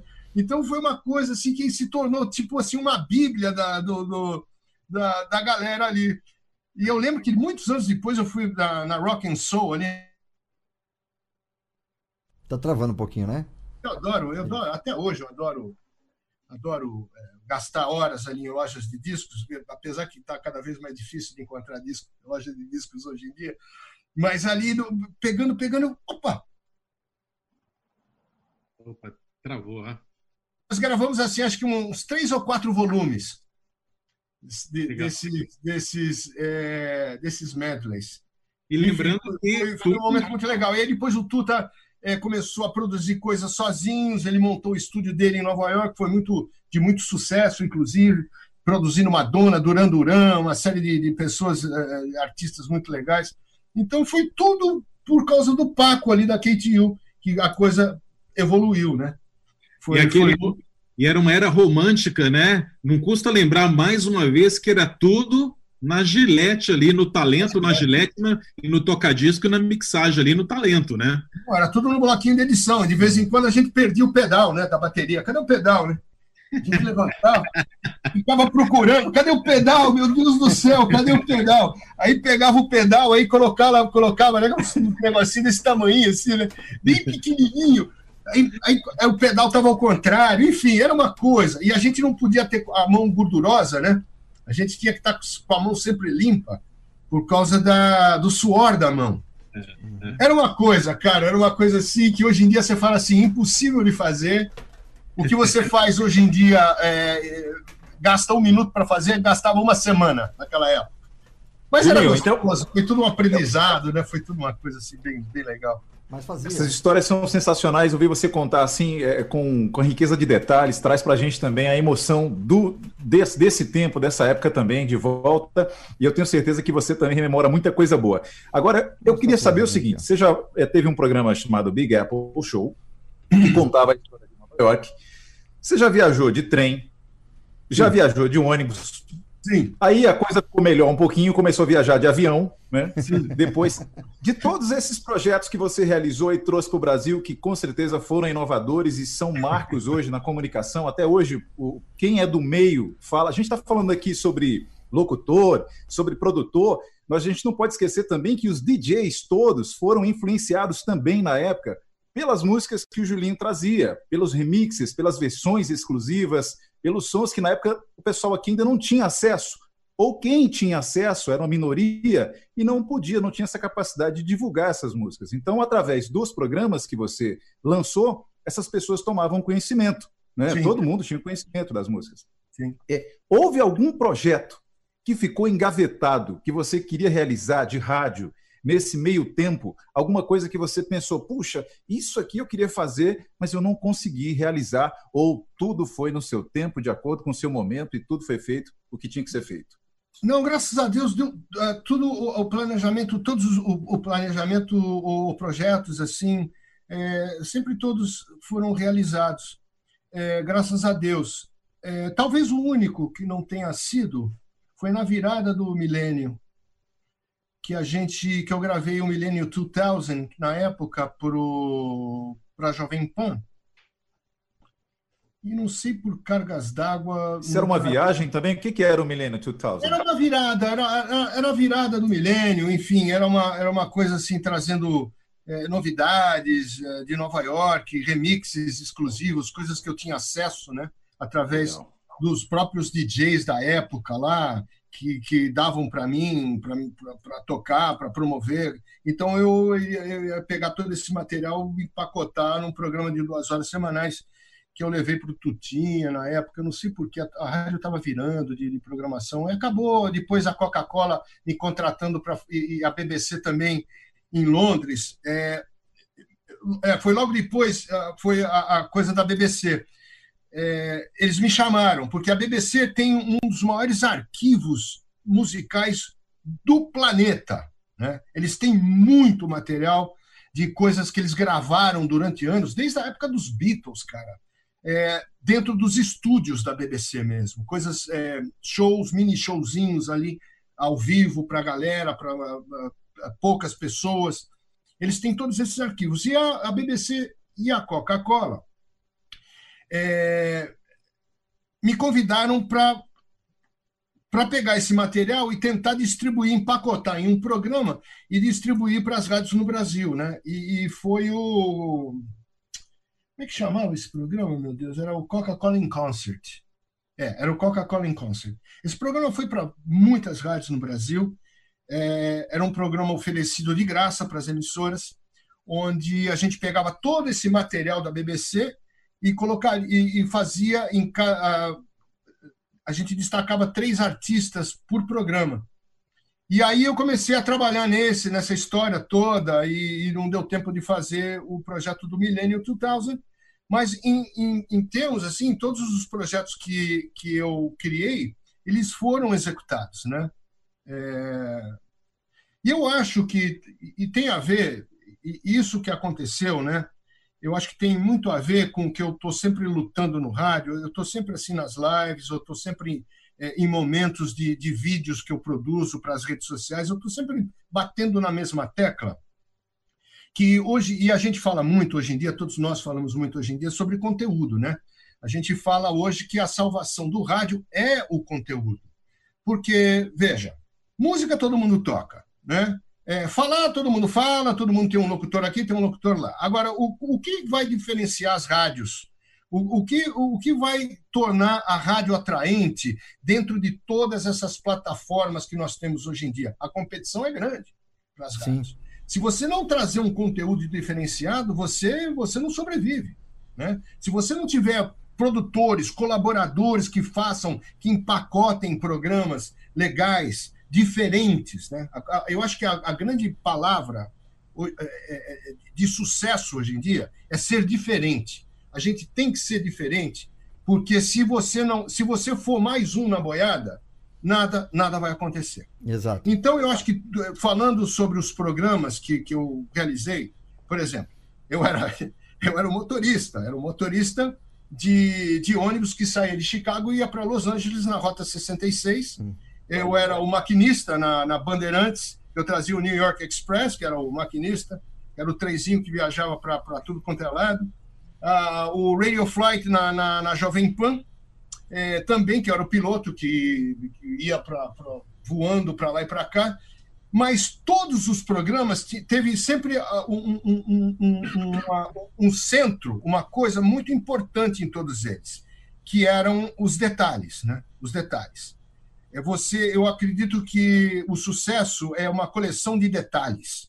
E são aqueles detalhes mesmo, né? São os detalhes que poucas pessoas enxergam, mas que no total deles se torna um produto diferenciado. Então, é o tom, o tom do barulho da turbina, qual é? O tom da cabine dentro do avião, qual é? Quem é que vai ser a, a, a, a, a tripulação? Então tem todo, eu acho que tem toda em todos os projetos que você vai criar. E eu estou falando isso também para essa nova geração de hoje e, o, e, o, e, os, e os criadores de conteúdo hoje. É, é, a gente tem que se preocupar nos detalhes. A gente tem que ser ousado nesse sentido. Eu lembro a primeira vez que eu bati na porta do Tutinha e falei, Tutinha, eu tenho um programa, eu tenho uma ideia para fazer um programa sábado à noite. Ele falou, senta aí, vamos conversar. Aí eu sentei e falei, olha, é o seguinte, a ideia que eu tenho é uma viagem de avião. Então a gente vai sair de São Paulo, a gente decola com toda aquela aquela fonia aeronáutica, né? aquela coisa toda, é. aquela plástica legal tal, e a gente tem a tripulação, tem a comissária, tem é, o copiloto tal, a gente vai sair de São Paulo. Primeira parada Nova York, lá em Nova York a gente vai contar a história do que está acontecendo, curiosidade um pouquinho da cidade, aí cruza o Atlântico, vai para a Europa, enfim contei a história para ele e falou: pô, Julinho, pô, não dá, né, cara? Não, não, não, não vai rolar. Você tá viajando. Ele chegou, pra você e falou assim, né? Sai da minha sala, né, ô Julinho? Não sai vai da rolar. minha sala. Ele falou, é, sai da minha sala, sai da minha É sala. Não me enche o saco, né? Tipo assim, tudo bem, tudo bem, tu tinha, tu tinha. Eu falei, tá certo. Aham, Então, Tá certo. E aí, o que eu fiz? Eu gravei um piloto para ele, né? Falei, bom, deixa eu gravar, porque às vezes eu, tal- talvez eu não tenha explicado direito a história para ele. Gravei um pilotinho, sei lá, uns 15, 20 minutos, e mandei para ele e ele adorou. Né? Ouviu, ele gostou, ele falou, sábado, sabadão. Então eu entrava das 8 à meia-noite. Era um programa de, eh, de final de noite, né? São Paulo. E foi um programa de muito sucesso. Aliás, na época, era o programa que batia o primeiro lugar em toda, em toda a grade deles. E aí um dia, né, quando acho que depois de um tempinho bateu lá um Ibope lá, ele falou: "Juninho, olha aqui, ó". Aí ele mostrou para mim, era de toda de toda a grade era o primeiro lugar. Ele falou: "Tá vendo, Tutinha? Ah, tá vendo? Beleza, hein? Ah, falei para você que ia ser sucesso". Juninho, Juninho. tudo isso, tudo isso, Hum. tudo isso para contar, gente, que, que é, a diferença é a grande é a grande coisa hoje em dia. A gente só a gente só chama atenção, a gente só cria um oba-oba, a gente só cria é, uma, um, um momento quando a gente se torna diferenciado. Por isso que eu brigo todas as vezes, eu, eu bato na mesma tecla, né? Com os comunicadores hoje em dia, né? É, eu- tem, tem muita gente talentosa no Brasil trabalhando em rádio, muita gente talentosa. Infelizmente, esse, esse talento todo está sendo preso por regras, né? em que você tem que se tornar tipo meio robozinho todos os dias para você executar as normas é, de, de comunicação de cada rádio que você trabalha. É como se você tivesse com uma, você tivesse com um cavalo veloz, né? E você tiver tá, tá puxando a rédea dele, né? Não, não, não corre não, não corre não. Segura aqui, segura aqui. Esse Quando na realidade, para você fazer sucesso, Uhum. é, para você ser um banana da vida, ser um cara diferente hoje em dia, você fala assim: por que, que o banana faz sucesso hoje em dia, gente? Fala rapaziada, como é que tá? Tudo certo aí? Desculpa interromper um pouco, o papo tá muito bom, mas eu tenho que deixar o meu recado aqui pro Julinho. Julinho, Julinho, Julinho.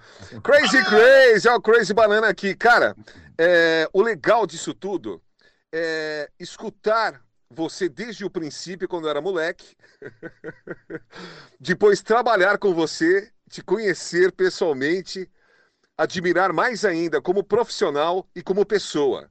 Cara, você tem um ótimo coração, você é uma pessoa do bem. Eu desejo tudo de bom pra você na tua vida. Cara, você faz parte do Banana Show também. Por quê? Eu te adoro, Teodoro. Essa é a voz do mestre. O cara que faz as vinhetas pra mim, manda o- os offs, está sempre interessado. Bananinha, tá precisando de alguma coisa? Bananinha, vamos trocar figurinha, bananinha. Eu tenho uma honra, cara, e um prazer ser amigo dessa pessoa que é do bem. A gente tem que estar do lado da gente, né? Pessoas de bom coração. E o Julinho, cara, mora no meu coração, é uma pessoa, ele é uma pessoa muito do bem. Ela é uma pessoa do bem. um beijo, um beijo, cara, eu te adoro, Teodoro. Te adoro, Julinho. Fica com Deus. Nossa, o Bananinha, o Bananinha é o cara. Pô, obrigado, Banana. Pô, legal, cara. Eu, o Banana, o Banana eu faço, eu faço todas as coisas por ele assim, com muito prazer, com muita alegria. É um cara que eu admiro, sou fã. E, e vem, com- e vem eh, só para completar né, o que eu estava comentando. Você, por que, que ele faz sucesso? Né? Ele faz sucesso porque ele é diferente.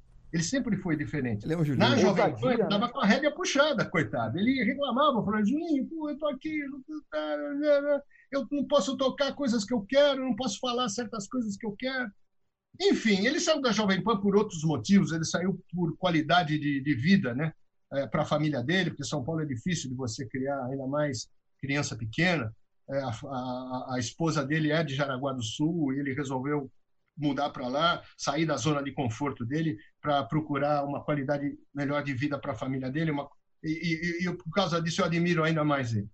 E eu até cheguei naquele momento, porque nessa mudança, né? É é uma história leva a outra, mas é rápido.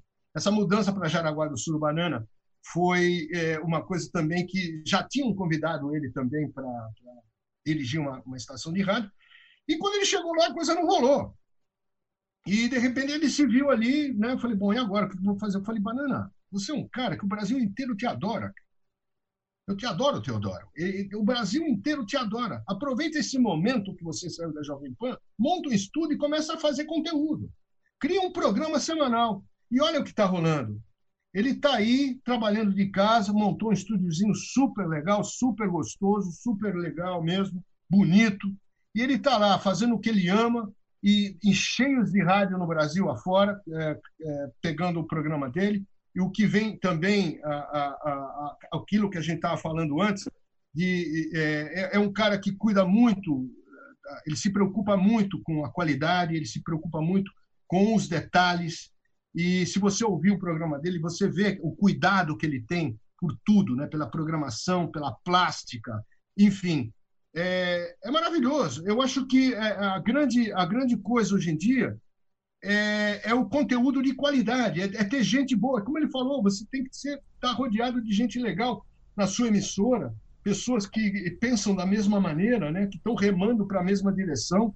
É importante. Não pode cair, gente. Não pode, a Exatamente. gente não pode cair na mesmice. Eu falo que o Ed, o Ed fala, Junior. fazendo um adendo aqui, eu fico feliz também que algumas coisinhas eu gravo pro Banana. Algumas Isso. vozezinhas lá rolam junto com eu o sei. Pô, eu sei. Pra eu mim sei. é uma. Eu fico feliz demais. Estou participando de um projeto, né? É. Junto com o, o, pai da comunicação no rádio aqui no Brasil e o mestre Banana. Então, para mim, foi assim, uma janela enorme de, de, de oportunidades que surgiram para mim através do Banana. Então, aproveitando aqui o espaço, Banana, eu te adoro, Teodoro, também. Eu é, não, o Banana é um cara maravilhoso, cara. É um cara. Nossa, para ele aqui, ó. Peraí, peraí. Cadê coração? Cadê? Aí. Aí. Fala, Spaga. Boa, banana. Pulsando ainda, né? Parabéns, mais depoimento aí, Julinho, chegando para você, viu? O Spaga vai falar antes? Fala, pode fazer a pergunta aí, Spaga, que tô pro, Rapidinho, aqui. rapidinho aqui, que a gente tem muita coisa aqui. É, Julinho, os ouvintes aqui estão perguntando aqui, os nossos, o pessoal do, do chat, né? Ouvintes, né, mania do rádio de falar. É, diga para nós aí, ô Julinho, sua passagem na 95 em Santos, Santos que é vizinha aqui da minha Peruíbe. Diga para gente a sua, sua passagem pela 95. A, minha passagem pela 95 foi uma passagem muito, muito feliz, muito gostosa, uma cidade que, você veja, Santos para mim tem um significado muito grande. Foi a cidade do meu primeiro beijo, da minha primeira namorada, da minha primeira prancha de surf, da minha primeira é, é, de tudo, a cidade de primeiros, né? Cidade que eu passei praticamente toda a minha adolescência lá. Foi uma cidade antes, pré-Nova York, né? E, enfim, é, a, a, a 95 foi o seguinte: eu estava na época, é, eu tinha.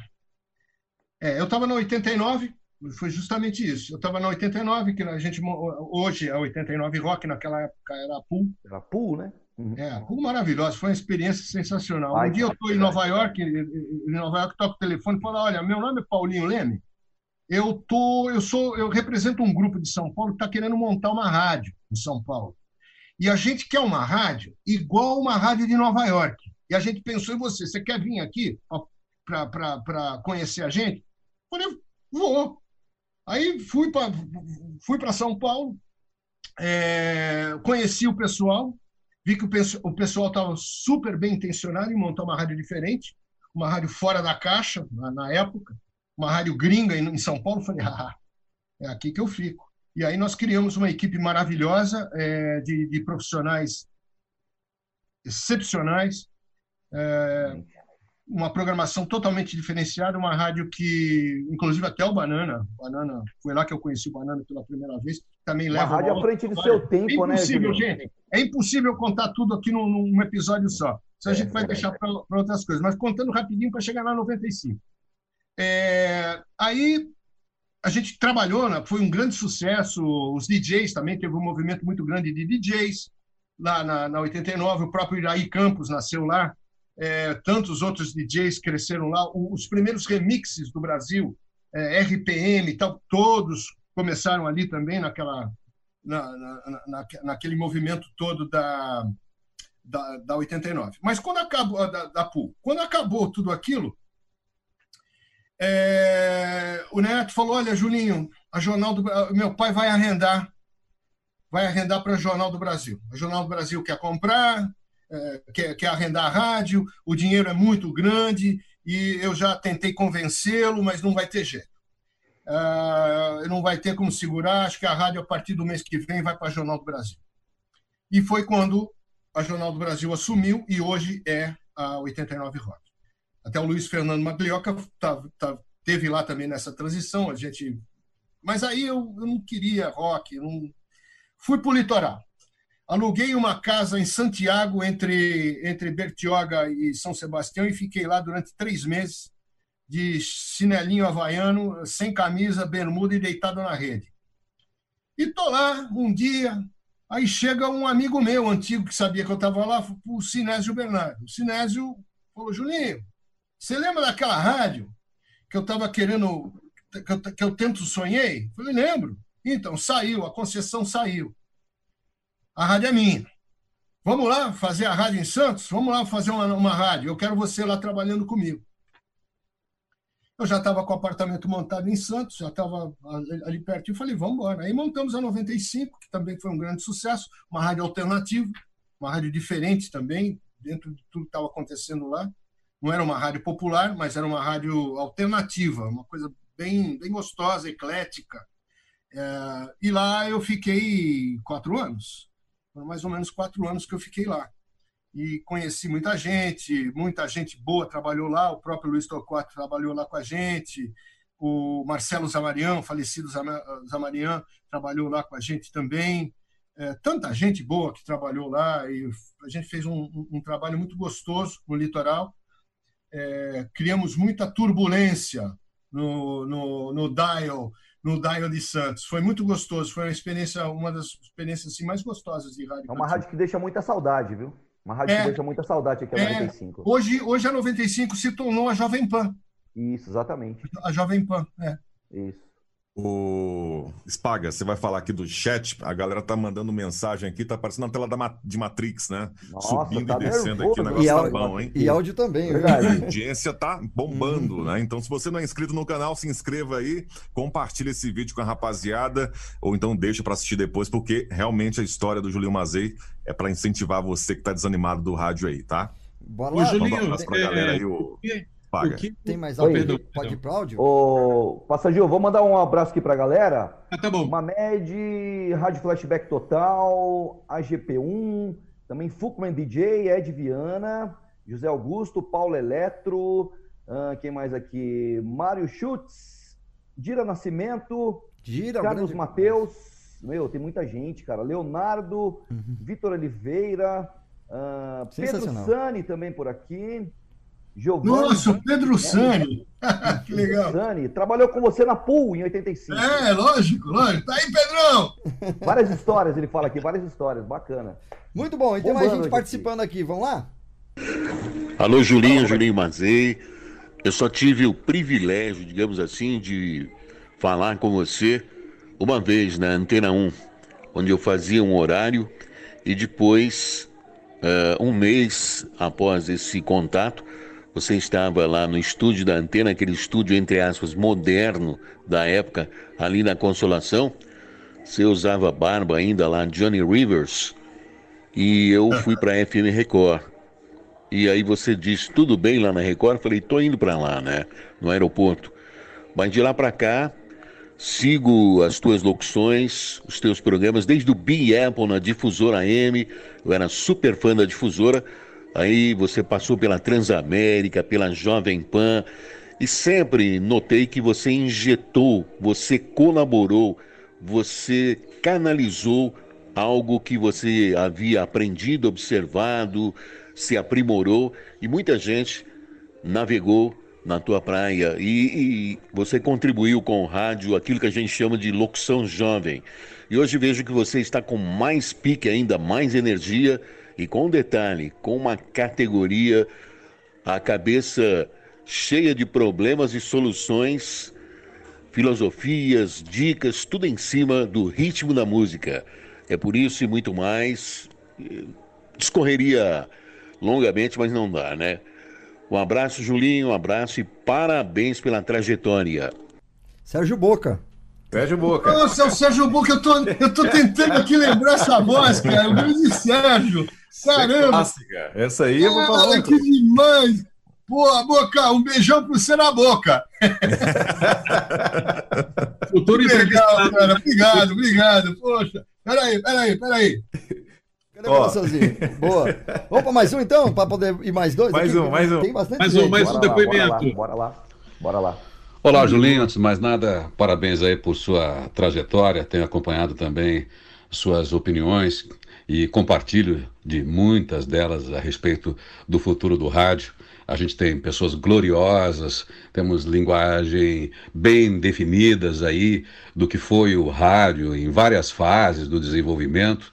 Mas, enfim, tudo muda, tudo tem que mudar e não adianta ficar querendo fazer a mesma coisa que a gente fazia antes.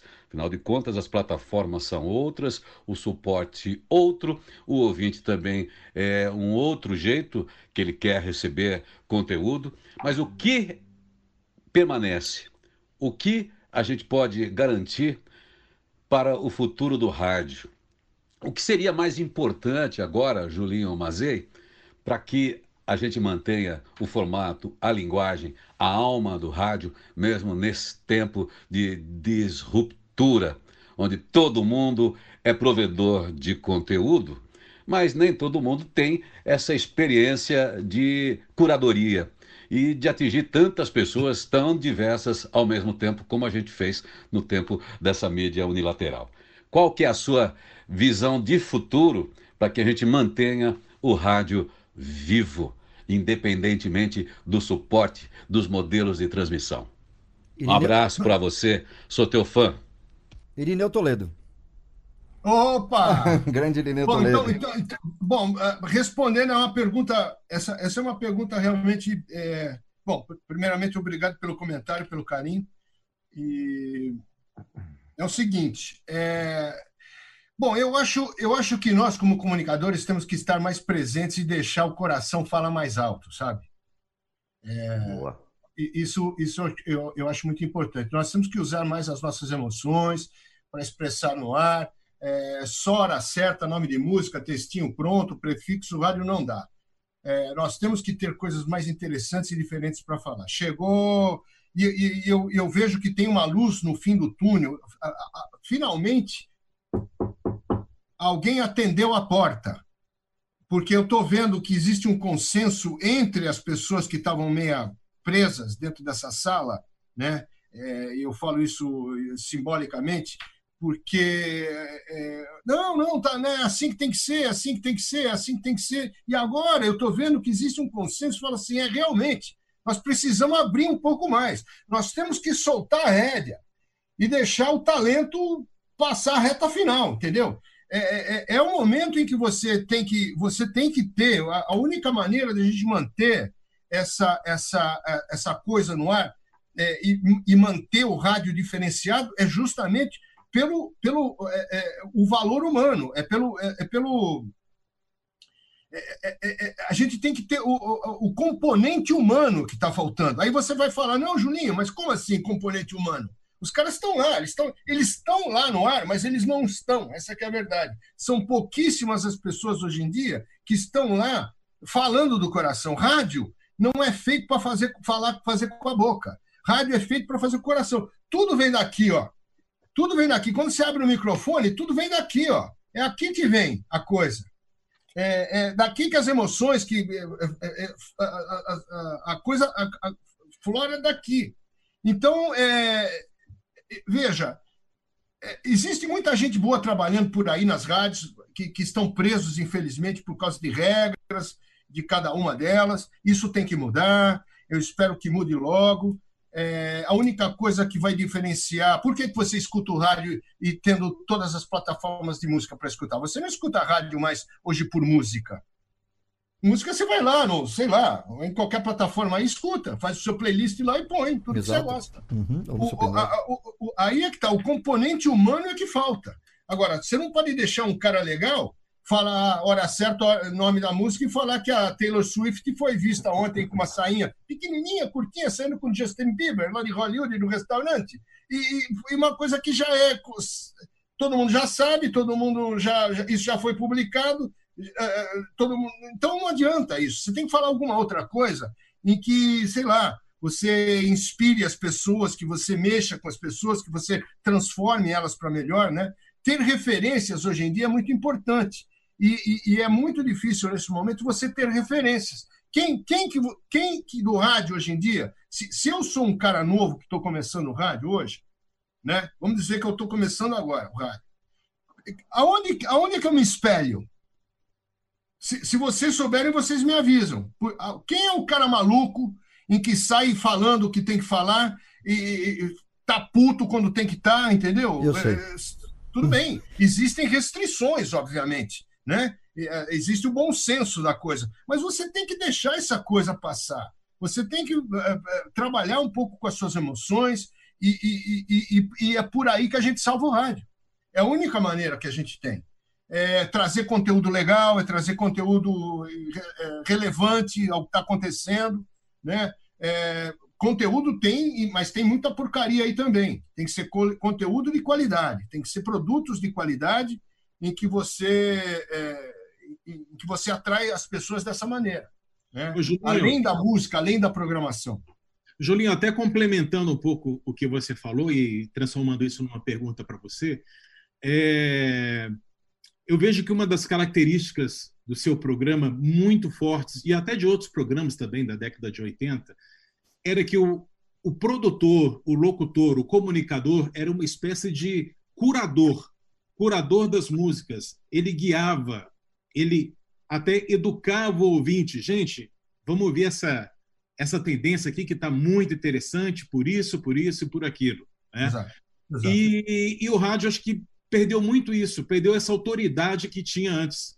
Você acha que, você acha que, por exemplo, hoje o rádio que, que ditava as tendências, hoje ele basicamente segue as tendências. Você acha que falta esse papel no rádio? Falta, falta, falta muito. A gente tem que deixar, é, a gente tem que dictar regras. O rádio ele tem que é, mostrar. É, é, é, é aquela coisa, né? Todo mundo fica é, indo na boiada, né? Todo mundo é uma grande boiada. E aí vai o vaqueiro lá, fala: bom, agora é, é, a tendência musical é sertanejo universitário. Aí vai todo mundo para a boiada para a esquerda. Aí, ah, não, agora mudou, agora é hip hop, não sei o que. Todo mundo vai para lá. É, então, eu acho que tem que ser totalmente ao contrário a coisa. Você tem que educar as pessoas, você tem que mostrar que, além do arroz feijão, você tem também uma batatinha gostosa, você tem um bifinho, a milanesa, que é super gostoso também, é, para as pessoas poderem saborear e falar assim: ah, olha que gostoso, eu não sabia que existia isso. Né? Trazendo diferente, né, Julinho? Hoje em dia foi justamente o que você falou, Passaju. As rádios elas estão é, indo é, a pedido dos ouvintes, estão sendo comandada, comandadas pelos ouvintes, quando na realidade tem que ser o contrário. Se você não mostrar alguma coisa, você pode até tocar o sucesso, não, não, vamos, não vamos ser radical também. Você toca as coisas que, que as pessoas gostam de ouvir, mas além disso, você traz uma outra coisa, um outro, um outro sabor né? que tem tanta coisa boa, meu Deus do céu, por aí, né? tanta coisa boa para ser ouvida, para ser absorvida por, por essas pessoas, que infelizmente também não têm condições ou não sabem que existe. Então é justamente o que você falou. Você era um curador, você mostrava, você é, é, contava a história do porquê que essa música aconteceu, da onde que ela veio. É, ela, a, o, o artista se inspirou em, em, em que época para trazer o que ele é hoje, né? Então, tudo isso é, falta muito no rádio. E eu acho que é, é, é, o que eu te falei. É por aí que a gente tem que ir. A gente tem que ir nessa praia.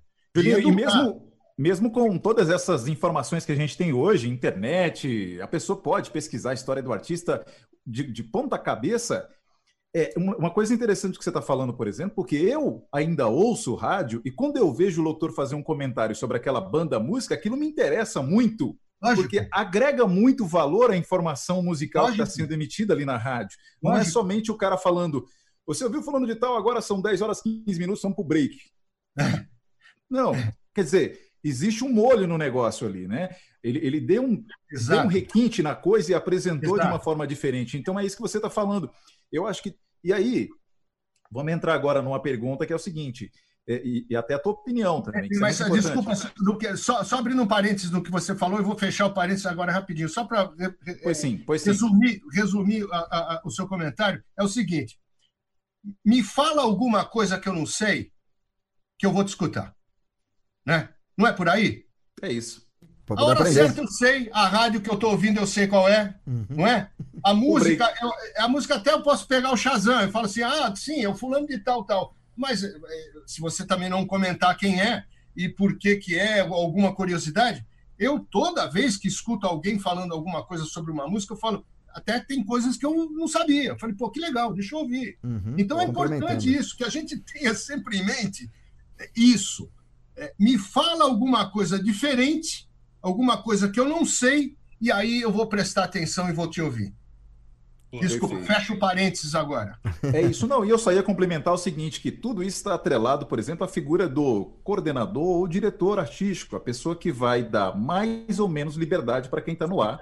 Claro que a gente sabe que existem as regras, regras Sim. que, os- que são regras de grade, programação, uma construção daquela identidade Sim, da as emissora. têm que existir. né? Isso. Só que é, é o que você está falando. Se você não deixar cada profissional demonstrar sua personalidade no ar, você nunca vai descobrir se esse cara dá conta de fazer uma coisa diferente ou não. Exato. Né? Exato. E vai ficar mecânico, né, Ed? Vai ficar mecânico, vai ficar quadradinho, não vai desenrolar. É, é, é, o- é o, é o problema robótico que a gente. Né? É uma robotização geral do, do- da comunicação. Né? Na, na realidade, o que acontece é um genocídio da nossa profissão, porque poxa, se você contrata alguém para falar o que a gente sempre ouve, né? Vamos para o break. Agora são 2h35, vamos para o break, a gente volta daqui a pouco com o sorteio da camiseta aqui do, pelo 444555566 aqui no WhatsApp. E, e aí eh, toda coisa é feita através disso, né? Dessas tiradinhas, dessas coisinhas rápidas, textinhos já produzidos. Não tem jeito, cara, não tem jeito. Você tem que, você tem que ir além disso. Você tem que deixar rolar as coisas. Tudo bem, sabe? As regras são importantes, tem que ter regrinhas. Mas dentro dessas regrinhas, você Tem que ter deixa a liberdade também, né? pessoa- Tem que ter a liberdade também, né? Pra poder É, comunicar, pra você poder. contratar O alguém, ouvinte então também. sei lá, coloca a hora certa gravada, coloca o textinho já gravado e não precisa contratar ninguém. Exatamente. Hoje eu trabalho em uma rádio, inclusive, que o Ed já trabalhou, sabe muito mais do que eu, que temos um coordenador que ele dita regras, mas deixa o locutor à vontade. A primeira regra, abrir o microfone, falar o nome da rádio, dizer a hora certa, desanunciar a música, e daí, meu amigo, é com você. Também não pode passar meia hora com o microfone ligado, falando blá, Ótimo. blá, blá, blá, Que blá. ótimo Mas, pô, isso. quer falar da, da banda, fala, quer mandar abraço para ouvinte, fala, quer ser um Não. locutor amigão, faz, né? Que Então, ótimo. assim, isso é sensacional. Diferente de outras rádios, né? Que é só você abrir o microfone, desanunciar a música, chamar a hora certa em break comercial. Aí realmente fica um lance muito engessado e mecânico até, né? Beleza. Eu estava até falando anteontem com o meu Hum. querido amigo Marcelo Braga, né, que é o diretor-geral da Mix. E, e o Braga tem essa história que já vem desde a Transamérica, uma história de grande sucesso no rádio, um cara que eu admiro muito, inclusive. E eu estava falando para ele, falei, a gente sempre acaba conversando de rádio, né, entre outros assuntos, rádio também, obviamente. E, eu falava para. Ele perguntou, Juninho, o que você está achando do rádio atualmente? Eu, eu falei justamente o que eu falei para vocês agora. Eu falei, pô, essa, robo, essa, essa coisa de robotizar todo mundo no ar. E o Marcelo sempre foi um cara assim. Desde a época da Transamérica, ele estabeleceu esse modelo de comunicação. Papo, Transamérica, 4h25, daqui a pouquinho tem mais. E sempre foi assim. A Mix também é assim. E eu falei, Marcelo, você quer a minha opinião? A minha opinião é justamente ao contrário. Você tem que ter essas regrinhas, essas norminhas, mas, pelo amor de Deus, né? Você tem que deixar a coisa ah, evoluir, você tem que deixar o locutor ser quem ele é, né? a personalidade dele, coloca no, no ar. Ele falou: É, Juninho, a gente está muito preocupado com isso agora, porque a gente está vendo que, que, que as pessoas estão querendo realmente isso. Eu falei: Pô, Marcelo, graças a Deus, né? Abriu a porta, alguém está enxergando isso agora. Então, existe, parece, um consenso que está começando a rolar entre as pessoas, né? Eh, eh, eh, diretores, enfim, pessoas que controlam a comunicação no Brasil, que chegou esse momento para acontecer isso. Porque se, tá- ninguém aguenta mais, né? esse tipo de, de, de coisa oca e banal no ar. E a gente tem que ter uns Ricardo Boechat da vida, entendeu? um cara que, Uhum. fala, né, que- sabe? Você sabe, é, é um cara, um cara exemplar, é um cara que sempre teve na televisão. O Ricardo é um grande exemplo. Ele sempre teve na televisão. Ah, boa boa noite, são 20 horas e 40 minutos em Brasília, estamos aqui com as notícias do dia. Aí, pá, de repente, dão para ele um horário na- na- no rádio, e lá ele se encontrou. É o rádio que deu a liberdade para ele, a direção da, Band FM que deu para ele a direção com todo o grande talento jornalístico, aquela cabeça maravilhosa dele. Uhum. É um cara que, mesmo com grande sucesso, ele conquistou o sucesso dele no rádio. Por quê? Deram a liberdade para ele ser a voz e não um eco. O, o Ricardo sempre foi uma, uma voz e não um eco. A gente precisa ter essa, essa, essa frase, inclusive, é muito importante. A gente tem que colocar essa frase em todos os estúdios de rádios do, do Brasil e do mundo. Seja a voz e não o eco. Então, ele, ele, ele, ele, foi assim, sempre. Ele se tornou importante e famoso porque ele era diferente no ar. Né? Então, tem, tem, tem, tem isso. Eu- o Ricardo é um cara que eu, que eu admiro muito, inclusive até li o livro dele agora, que foi o Barão que escreveu, companheiro de vida dele lá, companheiro de trabalho.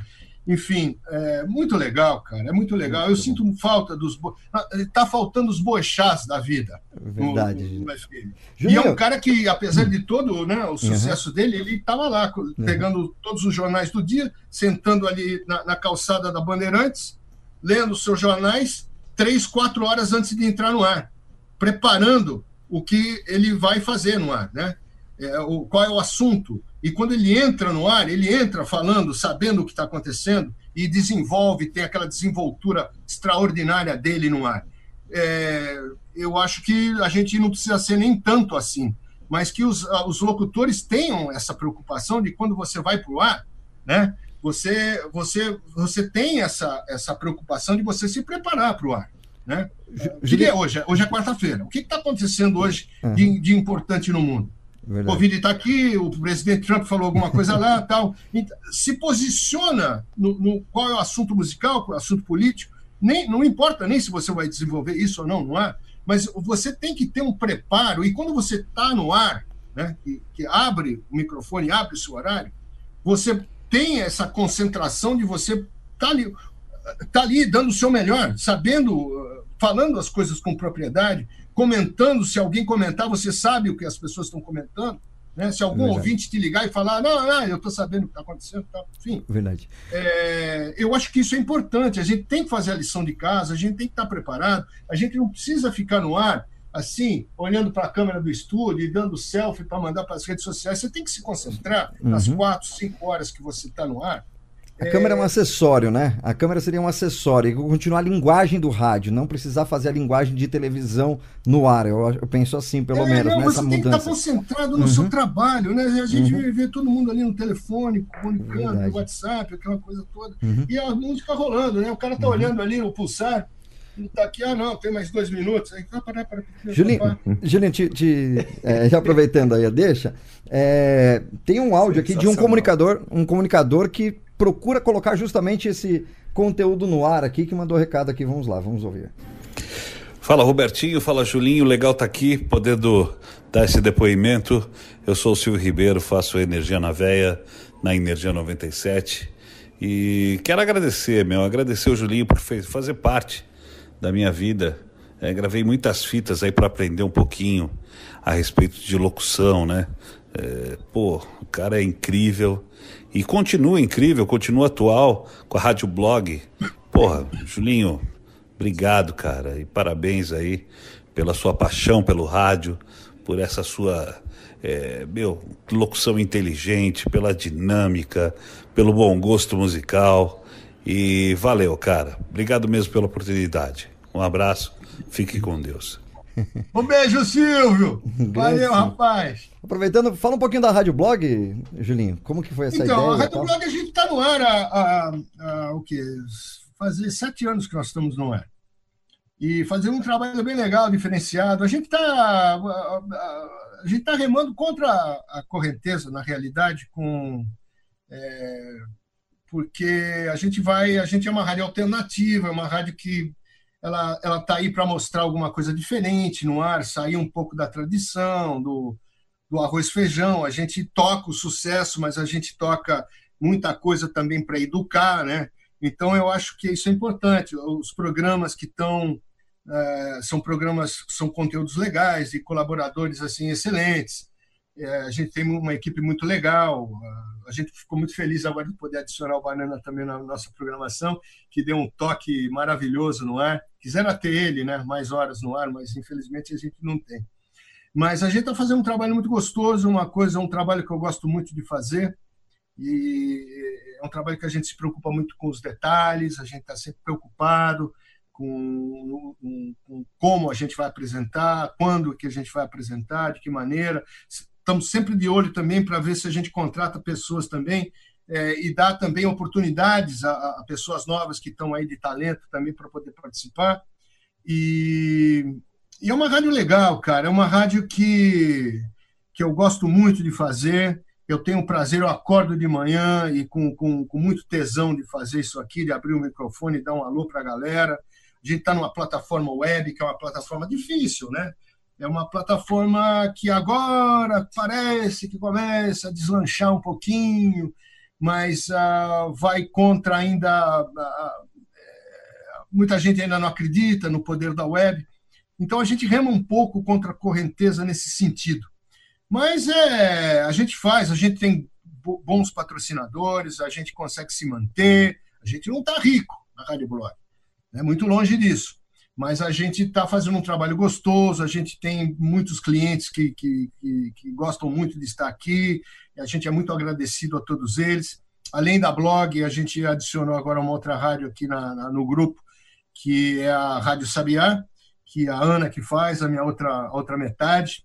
Ela também trabalhou durante muitos anos na, na Rádio Eldorado e, e hoje a gente está a gente vive junto, a gente eh, se ama muito e ela gosta muito de música, gosta muito de rádio. A Sabiá é uma rádio muito eclética, convido vocês a, a, a, escutarem também, fazendo um trabalho ambiental muito legal. A gente também tem essa imagem ambiental aqui, essa preocupação, esse foco ambiental importante na rádio. A gente tem Drauzio Varela na rádio, a gente tem tanta gente boa, cara. É, é gente de nome, Amir Klein, que está aqui sempre também fazendo alguns comentários. Enfim, é, é, é uma rádio que é o meu xodó. E logo estaremos também temos a Jazz for Jazz, né? A rádio que eu que eu é, jazz4jazz.com, que é uma rádio que eu montei também já há uns seis anos atrás em homenagem ao meu pai que é uma rádio que aí volta aquela história de Araraquara, da, da, daquela aquele ambiente familiar de muito jazz, de muita big bands, enfim, é uma rádio que toca muito coisa antiga e também as novidades do jazz. Então são três rádios que saem aqui do, do, do estúdio e a gente faz todas assim com muito com muito amor, com muita alegria. É, a gente é muito privilegiado de poder ter esse equipamento é, super moderno que a gente tem, de ter uma qualidade legal no ar, de ter todos esses, esses colaboradores e essa equipe com a gente nessa viagem. Tão, tão Julinho, eu, eu, ia exatamente perguntar para você sobre a questão das rádios, das web rádios, que eu já tive a oportunidade de ouvir a Sabiá no comecinho da blog, lá no início de todo o projeto, quando você começou a gravar horas da programação e postar na internet, como se fosse um aperitivo para as pessoas já irem curtindo o que, que seria Sim. a blog.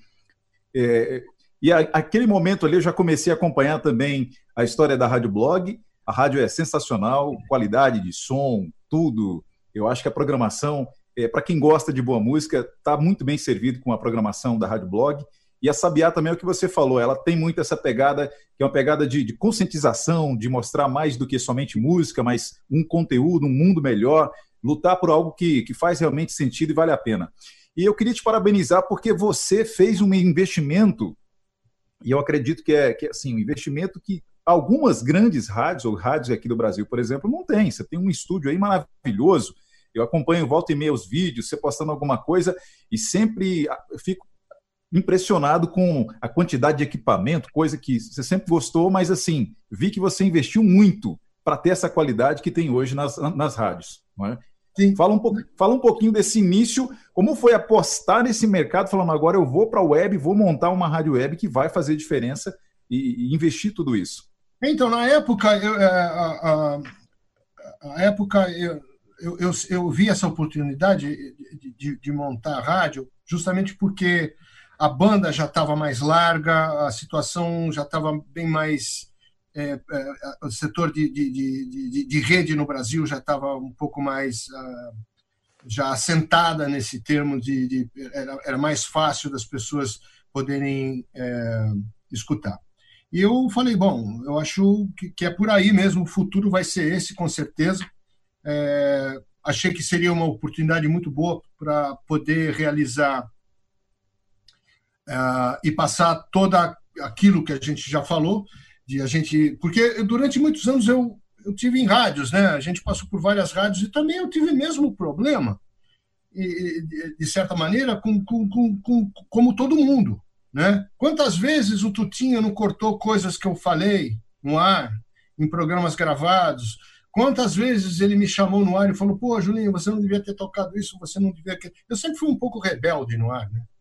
Sempre fui um cara muito inquieto no ar, em todas as emissões que eu passei, no sentido de que eu não seguia a programação determinada que as pessoas é, passavam. Eu sempre. E, e, era uma coisa boa, porque na época tinha as cartucheiras, né? Hoje em dia a gente já não pode ter esse, essa, essa desculpa. Oh, desculpa, tu tinha, a cartucheira estava fora do ponto, não deu para tocar aquela música. Aí tocava uma outra, enfim. Olá, olá, o cartucheiro. É, é, então eu sempre fui muito. Eu tive essas restrições também, como todos têm, né?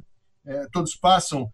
E eu, eu achei que uh, essa, essa plataforma seria uma plataforma onde eu finalmente poderia é, passar e, e é, compartilhar com as pessoas todas as, as emoções e todas a, e ter essa liberdade que eu nunca tive em todos o, em outras rádios. É, então me serviu muito bem. E hoje em dia a gente vê uma tendência muito grande para esse lado da, da web, né? Eu acho que por vários motivos a, a, a web é uma, é uma plataforma muito eficaz, muito é, operacionalmente também é uma, ela é muito mais barata de, de, de você operar do que qualquer uma outra emissora. Veja, para você ter uma rádio hoje em dia, sei lá, uma metropolitana, uma própria Jovem Pan, na Avenida Paulista, escritórios, aquela coisa toda, gente para lá e para cá, equipamento para lá e para cá, é, é, é, transmissor reserva, transmissor principal, antena reserva, antena é, principal. Veja a, a, a próprio lease, o aluguel do local. Uhum. Veja só, se você co começa a colocar tudo isso na ponta do lápis, uhum. é, uma, é uma despesa muito grande. Julinho, e hoje sua, dia... sua câmera fechou aí, não sei se você está com problema com a câmera. Ela fechou aqui, a gente não está vendo sua imagem. Aí, agora voltou. Isso. Ah, é, voltou? É. Ah, Mas o áudio estava ok. A, gente, a gente viu muito, eu acho que a plataforma web, eu sempre senti dessa maneira. apesar de a gente ter gastado, é, é a gente ter investido aqui é, fortemente né, no, no, nos equipamentos, porque primeiro a gente queria qualidade, a gente quer qualidade, a gente quer, a gente se preocupa com os detalhes. Vem aquele papo nosso dos detalhes, tudo é detalhe, né? O som é detalhe, a plástica é detalhe, enfim. Então eu, eu, eu vejo por esse lado. Eu acho que as rádios estão, o futuro das rádios, o modelo de trabalho das rádios é por aí. E agora com a chegada do 5G, que vai revolucionar o mundo, né? É, é um pouco, um pouco cedo para a gente falar isso, porque está sendo implantado em certas, certas áreas ainda. Enfim, o 5G que existe em certos momentos não são 5G real, mas vai rolar, cara. Vai rolar. Não sei, três, quatro anos, não sei quanto vai demorar. Mas eu acho que vai todo mundo por aí, sabe?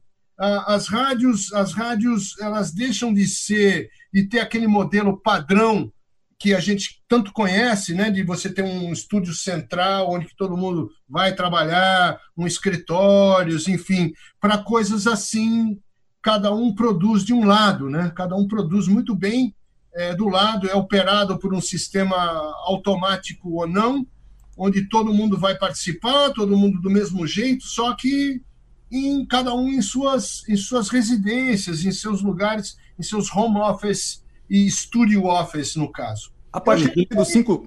Ô, Julinho, a partir do 5G, dá para imaginar já? Eu vou dar uma ideia aqui, eu nem deveria, porque a ideia é estou minha, imaginando mais ou menos a ideia dos robôs, a, né? a ideia, da- a ideia é minha, a rede vai ser minha, mas é só assim, eu vou contribuir, tá bom, comunicar, não tem problema. A partir do 5G, dá para imaginar uma rede de rádio toda transmitida através da internet? Absolutamente. Sim. Absolutamente. Hoje já acontece já, né?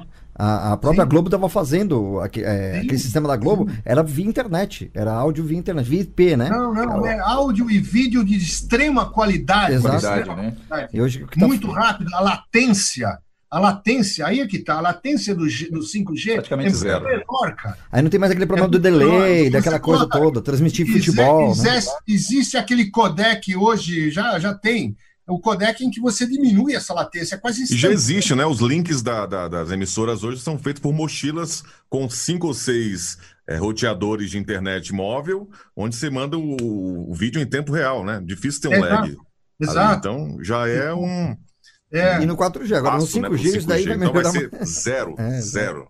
Exatamente. Então, e, e tantas outras coisas, tantas outras coisas, cara, na, na, na- na área médica, por exemplo, né? E, e tantos outros setores, vai, vai, vai ser uma coisa maravilhosa, viu? Eu só queria que essa tecnologia que vai ser implantada logo e que vai ser é, usada por todos, né, pelo povo e pelo, por todo mundo, teria, eh, pudesse ter sido implantada há cinco, seis anos atrás. Né? Mas tudo tem o seu tempo. A gente vai usufruir muito disso, se Deus quiser, ainda. Né? Teremos saúde para viver ainda durante muito tempo e usufruir de tudo isso, que vai ser realmente maravilhoso. E o custo operacional também muito mais baixo para todo mundo. Eu acho que hoje, hoje a gente fala em custo. Custo é uma coisa, o custo operacional é uma coisa extremamente importante, porque ele dicta tudo, né? O futuro da empresa. E, quanto, e- e- e quando você tem um custo operacional baixo, com boa qualidade, com ótima qualidade, é útil ou agradável, né? Então você não tem, é, você não tem muito, acho que não tem muita volta. A coisa está indo por esse lado mesmo.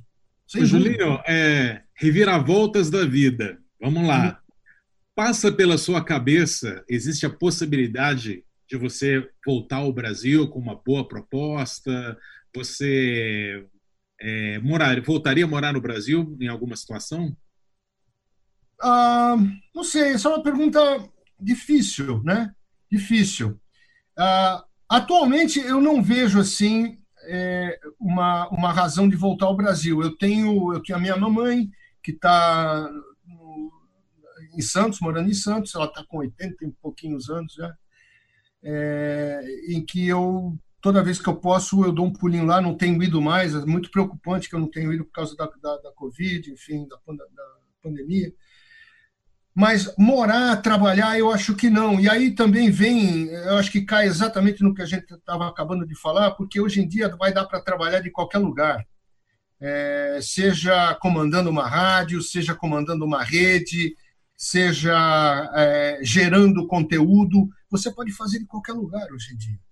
Então eu vejo assim, o meu lado pessoal, é- essa essa é a minha a minha nova fase de vida que a gente está começando, eu e a Ana é, por mo- mo- motivos óbvios também, a gente não conhecia Portugal, né? A gente não conhecia, a gente sempre teve vontade de conhecer Portugal.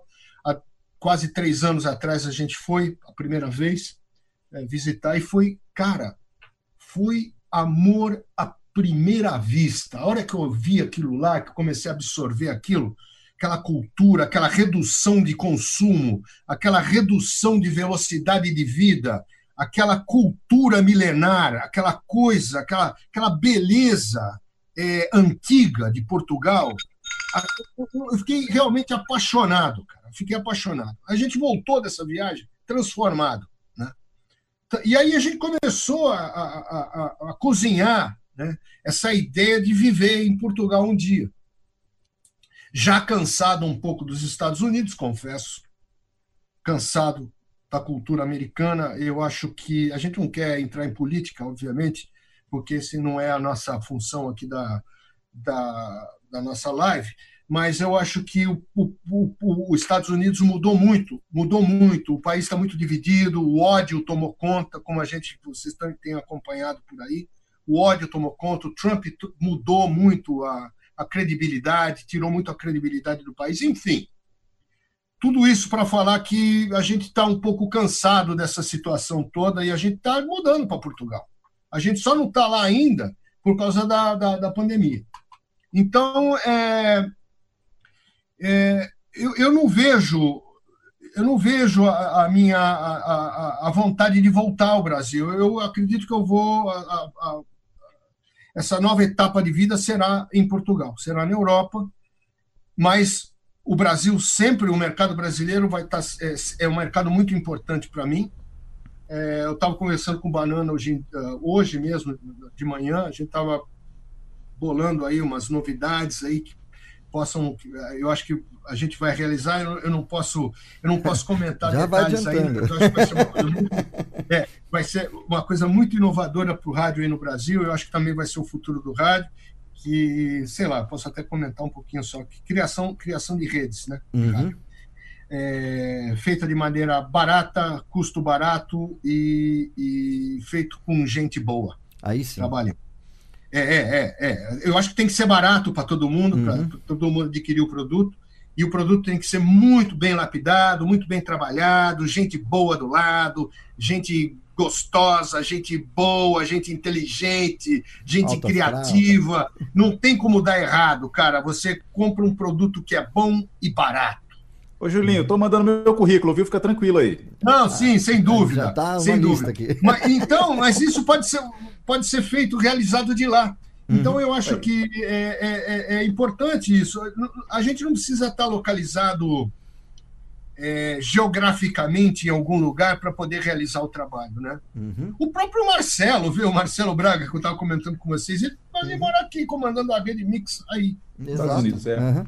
Ele, vai, ele, ele fica aqui 20 dias, passa 10 dias no Brasil, 20 dias aqui, e vai comandando tudo daqui. Quando estoura algum pepino bravo, alguma coisa, pum, ele vai para lá resolver presencialmente. A internet não há fronteiras, né? Exatamente. Não, exatamente. Eu acho que. E é isso aí, Rodolfo. Eu acho que tá todo mundo. A a coisa tá toda migrando para esse lado, sabe?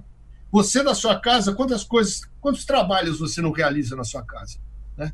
É, qu- Quantas coisas, quantas né, produções você faz e, e clientes que você que, que você a- a- a- recebe e realiza trabalho e envia daí, sem problema nenhum. Sem problema nenhum, com qualidade, Verdade. rapidez, eficácia, né? E, então eu acho que é por aí, a coisa está indo por aí. Eu me vejo lá em Portugal comendo um bacalhau, tomando um vinho e fazendo, produzindo programa. Não muda nada, né? Se você não falar, olha, saí de Miami, estou em Portugal, ninguém vai Não, saber. Não, não. É, A qualidade é a mesma, né? qualidade de vida muda para nós, porque eu estou chegando a uma idade, a Ana também, a gente está chegando a uma idade que a gente quer reduzir a marcha, sabe? A gente já não é mais moleque. A gente está querendo, a gente está tá em quinta, aqui nos Estados Unidos, você não pode reduzir mais, senão o bicho pega, né? Aqui, né? A gente está em quinta querendo reduzir para terceira com grande alegria. A- a- o, o país também ficou muito caro para viver. Os Estados Unidos é um país muito caro para viver hoje em dia. Então a gente está procurando também es- esse lado, é, é, é, esse lado também é, de menos consumo e, e menos gastos na nossa vida daqui para frente, com qualidade de vida, com segurança, enfim, com uma, com uma, é, um sistema de saúde também é, público muito legal, muito interessante que Portugal oferece para nós, que, que é uma coisa. é, aqui eu pago, gente, eu pago mil dólares por mês de seguro, cara, de saúde. É, mil dólares, cara. Muita coisa. Olha, olha isso. Eu, eu com 64 anos de idade, eu não sou moleque. Se, se eu tivesse 18, eu estaria pagando muito menos que isso, mas com a minha idade, é o que eu pago, cara. Aqui não existe seguro público. Portugal é de Né? graça, né? Não existe seguro público. Eu, eu, se eu caio no hospital hoje em dia sem seguro, fudeu. Entendeu? Tá na roça. É, então eu- a, gente, a, gente, a gente eh, tem que pensar muito desse lado. Lá, lá em Portugal a coisa é diferente, é muito diferente. O que eu pago aqui por mês, eu pago lá por ano. Né? E ainda tem acesso ao seguro saúde é, é, é, é, público, que é excelente. Então, é, eu acho que é por aí. A gente teve essa oportunidade, a gente está tendo essa oportunidade de ir para lá, e é, é uma oportunidade que eu não posso deixar passar, nem eu, nem a Ana, de jeito nenhum. Boa. Eu acho que vai ser feito. A gente já está acabando de montar um estúdio lá, que está ficando muito legal. Assim que eh, acabar, eu vou mandar um- umas fotos para vocês. Manda foto, vai estar o áudio. estúdio, as ordens para todos lá, para poderem usar e abusar, para a gente eh, transmitir, para a gente transmitir de lá, criar conteúdos. Que cidade, mas aí? Que Oi? cidade que é? Que cidade que você vai morar lá? Cidade. É em Cascais. Cascais. Cascais é, fica a 20 minutos de Lisboa. Posso com o Caio César lá? É, meu pai É, tá o lá. Caio, ele- o Caio, ele tá, ele tá, o Caio, ele tá duas horas, Leiria, ele tá duas horas Leiria. em Cascais. É, tem ele tá em, Leiria. em- em Leiria. Isso. Leiria. Meu pai tá lá. Grande, grande, é grande, grande Caio, adoro ele. Sou Aproveitar fã aqui na dele, live do e mandar um abraço pro meu pai que tá lá em Portugal, exatamente, e tá acompanhando aí a live. É, eu sei que tem muita gente em Portugal hoje nos ouvindo, viu? Tem Tá sim. acompanhando, acompanhando a nossa, a nossa live. Fala aí, o, Caio né, cara- o Robertinho, tem um podcast, daqui a pouco vira podcast. Isso. Essa entrevista aqui, como sempre, né, no Spotify. É, e também as pessoas podem assistir depois aqui no nosso canal na frequência, né? Exatamente. Live Pô, tem muita frequência. conversa até às seis da manhã. Você tá preparado aí, Julinho? Você Isso. tá com disposição para isso Nossa, ou não? gente, eu tava. eu acho que minha tela parou aqui. Mas tá bem. hora, porque ele tava com, assim, com o sinalzinho assim, bateria acabando, bateria É. acabando. Então vamos aproveitar aqui o último depoimento. Tem mais depoimento aqui, Isso. mas enfim, vamos encerrar com esse último aqui e pedir desculpa já até então, porque muita gente mandou mais de 30 depoimentos aqui e não dá para atender todo mundo, tá? Mas vamos colocar mais um aqui e aí a gente parte pro encerramento, né? Porque tá, é a uma gente aula, faz né? uma parte 2 do Boteco, conversa do Boteco. Com certeza, bora lá. com certeza. Não, Legal, legal, isso aí sim. Vamos lá. Fala Robertinho, meus amigos aí do canal Frequência do YouTube. Olha, o que falar de Julinho Mazei, cara? Meu Deus, cara. Ele é o papa do FM, né? Aquele cara que trouxe toda a locução gringa pro rádio brasileiro, um dos primeiros aí. E vou dizer pra vocês, viu, é uma grande referência pra minha locução, a locução do Julinho Mazei. É um dos grandes caras do passado, um cara que introduziu uma dinâmica diferente pro FM, bem no comecinho dos anos 80. Então eu tenho o maior carinho e maior respeito e maior admiração por, eh, por esse profissional, Julinho Mazei. Uma honra poder falar um pouquinho dele e trazer aqui pra vocês. Um grande abraço a todos, viu? Domênico Gato. Ô, Domênico! Grande Domênico! Domênico, um beijo pra você. Peraí, você vai levar aqui agora, nesse momento, um coração.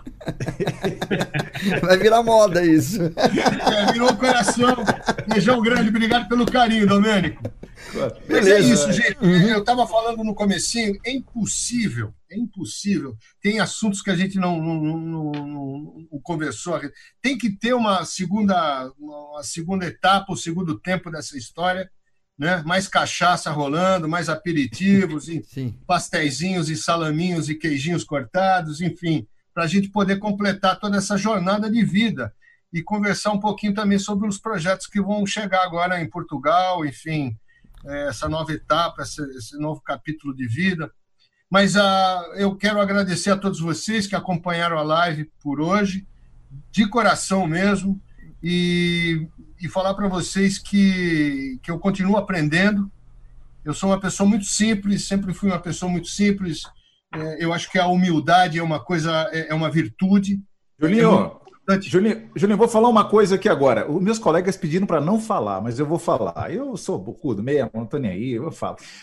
Todo mundo combinou no início da live, falou assim: ó, é o Julinho, calma, a gente não pode ser fã, não, porque não sei o quê, mas eu vou falar uma coisa para você. A gente ia começar essa live gritando, todo mundo, é o Julinho Mazei! Aquela coisa, e fazendo festa, porque essa é a sensação que. Não, é sério, que a gente tem. Então, assim, e eu sou um cara muito autêntico, então eu acabo falando, não tem jeito, você sabe. Então, eu vou bom. aproveitar para falar minha última, para me dar minha última pitaco aqui e dizer rapidinho, se meus colegas me permitem aí, é, que é o seguinte: primeiro, nós somos os teus fãs, sim, tá? Saiba disso. Nós acreditamos muito que se você não tiver uma referência dentro daquilo que você faz no rádio, você está perdido. Você não sabe para que, que lado você vai. Então, todo mundo que começa no rádio precisa sim ter uma referência. E nós somos agraciados porque nós temos você até hoje, até hoje, até esse presente momento, sendo referência para a gente. Você foi no passado, para muita gente que te acompanhou desde o início lá, nos anos 70 e tal, não é o meu caso, mas A partir do momento em que eu me entendi de música e comecei a ouvir rádio, o Julinho fez parte da minha vida até aqui. Então eu preciso dizer duas coisas aqui nessa live rapidamente, gente, me permitam. Primeiro é, eu estou muito feliz, muito feliz mesmo. Para mim é uma live, não é só uma live, é uma hoje um workshop, é uma aula, é, é, é, é tudo junto aqui. E é o que você falou. Eu até brinquei com os meninos e falei: olha, vamos fazer umas seis temporadas, igual Game of Thrones aqui, vai, vai, sei lá quantas mil temporadas com o Julinho, até a gente conseguir tirar, extrair muita coisa dele ao máximo que a gente puder, porque ele tem conhecimento para dar e vender. Né? Então, assim, é, obrigado, quero te dizer, muito obrigado por tudo que você fez pelo rádio. Esse sentimento não é meu, não é eu que estou falando aqui agora. São todos os profissionais que trabalham hoje com rádio, com comunicação, que estão nesse momento sendo representados aqui por todos nós. E a gente tem a oportunidade de dizer isso para você, aqui, ó, na live. Não podemos dar um abraço agora. Sabe, bem apertado, dizer assim, Julinho, obrigado, esse abraço aqui é o carinho que a gente tem. Mas a gente está aqui tentando passar um pouquinho dessa homenagem também e desse respeito e carinho que a gente tem por você. Então, obrigado mesmo. Vou continuar te ouvindo, vou continuar sendo teu obrigado, fã, cara. vou continuar acompanhando você, porque uh, a gente percebe duas coisas. E é uma coisa importante falar. Eu não sou fã só de quem é profissional no ar. Eu sou fã de quem é boa, boa pessoa, bom coração. A pessoa, para ter um ídolo, ele precisa que esse ídolo tenha comportamentos que indiquem para que ele possa seguir de fato essa pessoa. Não, e você tem tudo isso. Obrigado. Obrigado, querido. Obrigado pelo carinho, por tudo. Eu que agradeço. Inclusive, você comentou, fez me lembrar uma coisa que meu pai sempre é, marcou muito dos ensinamentos do meu pai, que ele, ele sempre trabalhou com jogadores de futebol, enfim, né, seleção brasileira, aquela coisa toda, Santos, Palmeiras, enfim, Cosmos. Ele falava, Julinho, é, é, a, a pessoa, primeiro, antes de ser um bom profissional, ele tem que ser primeiro uma boa pessoa, né? E aí é justamente o que você falou é, eu acho que esse componente de humano, né, de você ser uma boa pessoa, de você querer ajudar, de você se preocupar com as pessoas, com o bem-estar das pessoas, de tentar é, tentar modificar para melhor, de transformar. Isso que o rádio é, é um grande privilégio, né? E você está à frente do microfone, essa essa ferramenta maravilhosa que a gente tem todos os dias à nossa frente, de poder fazer justamente isso, de, de trazer esse essa, esse sentimento, né? de, é, é, de, de amor para as pessoas, de carinho de preocupação. Eu acho que isso é importante. É, é, é, importante. Não adianta você ser um cara bom e ser um cara mafioso por querendo dar facada em todo mundo nas costas, não é? Então eu, eu, eu agradeço muito. Eu acho que é, eu, eu levo, eu tenho essa coisa que eu que amanhã eu vou ser melhor do que eu sou hoje, né? Não é um clichê, mas eu, eu, eu quero ser melhor amanhã do que eu, eu. Eu aprendo muito todos os dias, eu continuo aprendendo no rádio, eu continuo descobrindo coisas no rádio. Eu acho que nunca a gente aprende tudo. A vida é um constante aprendizado até o dia que a gente vai fechar o olho completamente e nunca mais voltar. A gente está aprendendo e eu acho que a gente tem que é, a gente tem que estar tá rodeado de pessoas boas ao nosso lado, ignorar as outras que não são tão boas né? E de tentar ajudar sempre dessa maneira através do rádio. Eu eu rezo uh, e a gente tava, eu estava falando um pouco sobre sobre humildade. Eu acho que isso daí é uma virtude. A, a humildade é uma coisa muito importante. Faz a gente querer aprender e, e não estar tá satisfeito com a gente mesmo no sentido de, de que a gente quer mais, a gente quer mais, a gente quer mais. Mas eu rezo todas as noites que você coloque os seus chinelos debaixo da cama para que quando você acordar de manhã tenha que se ajoelhar para pegar eles de volta. No sentido em que você é, a gente tem que agradecer todos os dias de joelho mesmo, Exato, pegando o chinelo para é, em sinal de humildade, em sinal de querer aprender mais naquele dia, de agradecer por tudo que a gente tem, pela família, pelos amigos, pelo dom, né, que a gente que Deus nos deu, a oportunidade de estar aqui conversando com vocês. Então é isso que eu desejo para todos vocês. Que vocês coloquem um chinelo bem, bem, um chinelinho bem lá debaixo da cama, para que quando você acordar de manhã, você tem que se joelhar para pegar eles de volta. Fiquem com Deus. Um beijo muito grande para todos vocês. Obrigado. Ô, e eu... Oi? Muito obrigado, é isso aí. Tá mundo... Fiquem com Deus, se cuidem nesse tempo maluco. Eu só quero, eu desejo saúde de todos vocês e a todos que estão nos acompanhando aí na live. É, é, máscara, continuem aí é, é, seguindo as regrinhas, que a única maneira que a gente vai ter de sair dessa loucura toda vai ser é, se cuidando, porque quando a gente se cuida, a gente está cuidando do outro também, né? A gente está se preocupando com o outro Boa. também. Possamos sair dessa, dessa mais fortes, mais focados nas coisas que realmente interessam para nós, família, amizade, saúde, é, profissão, Amém. Né? Amém, né? A todos nós, que vocês fiquem bem, que muita saúde para vocês, para a família, muito sucesso. E eu espero um convite para o nosso segundo tempo aqui. Com certeza, Opa, né? dois, fácil, fácil. Parte absoluta. 2, fácil, fácil. Com certeza. Beleza, mais uma vez, obrigado para todo mundo que ficou conectado com a gente até agora aqui no Na Frequência. Obrigado aí, Passaju, boa noite, boa noite, Spaga, boa noite, Rodolfo. Boa noite, boa, boa noite, um noite, abraço. Ed Venturini e todo mundo que tá aqui com a gente. E aí, palmas Julinho. Palmas Julinho! Até a semana que vem. Semana que vem, Sérgio Boca aqui com a gente no Na Frequência. Então fica ligado. Até mais, até a próxima. Valeu, pessoal. Tchau, tchau, tchau.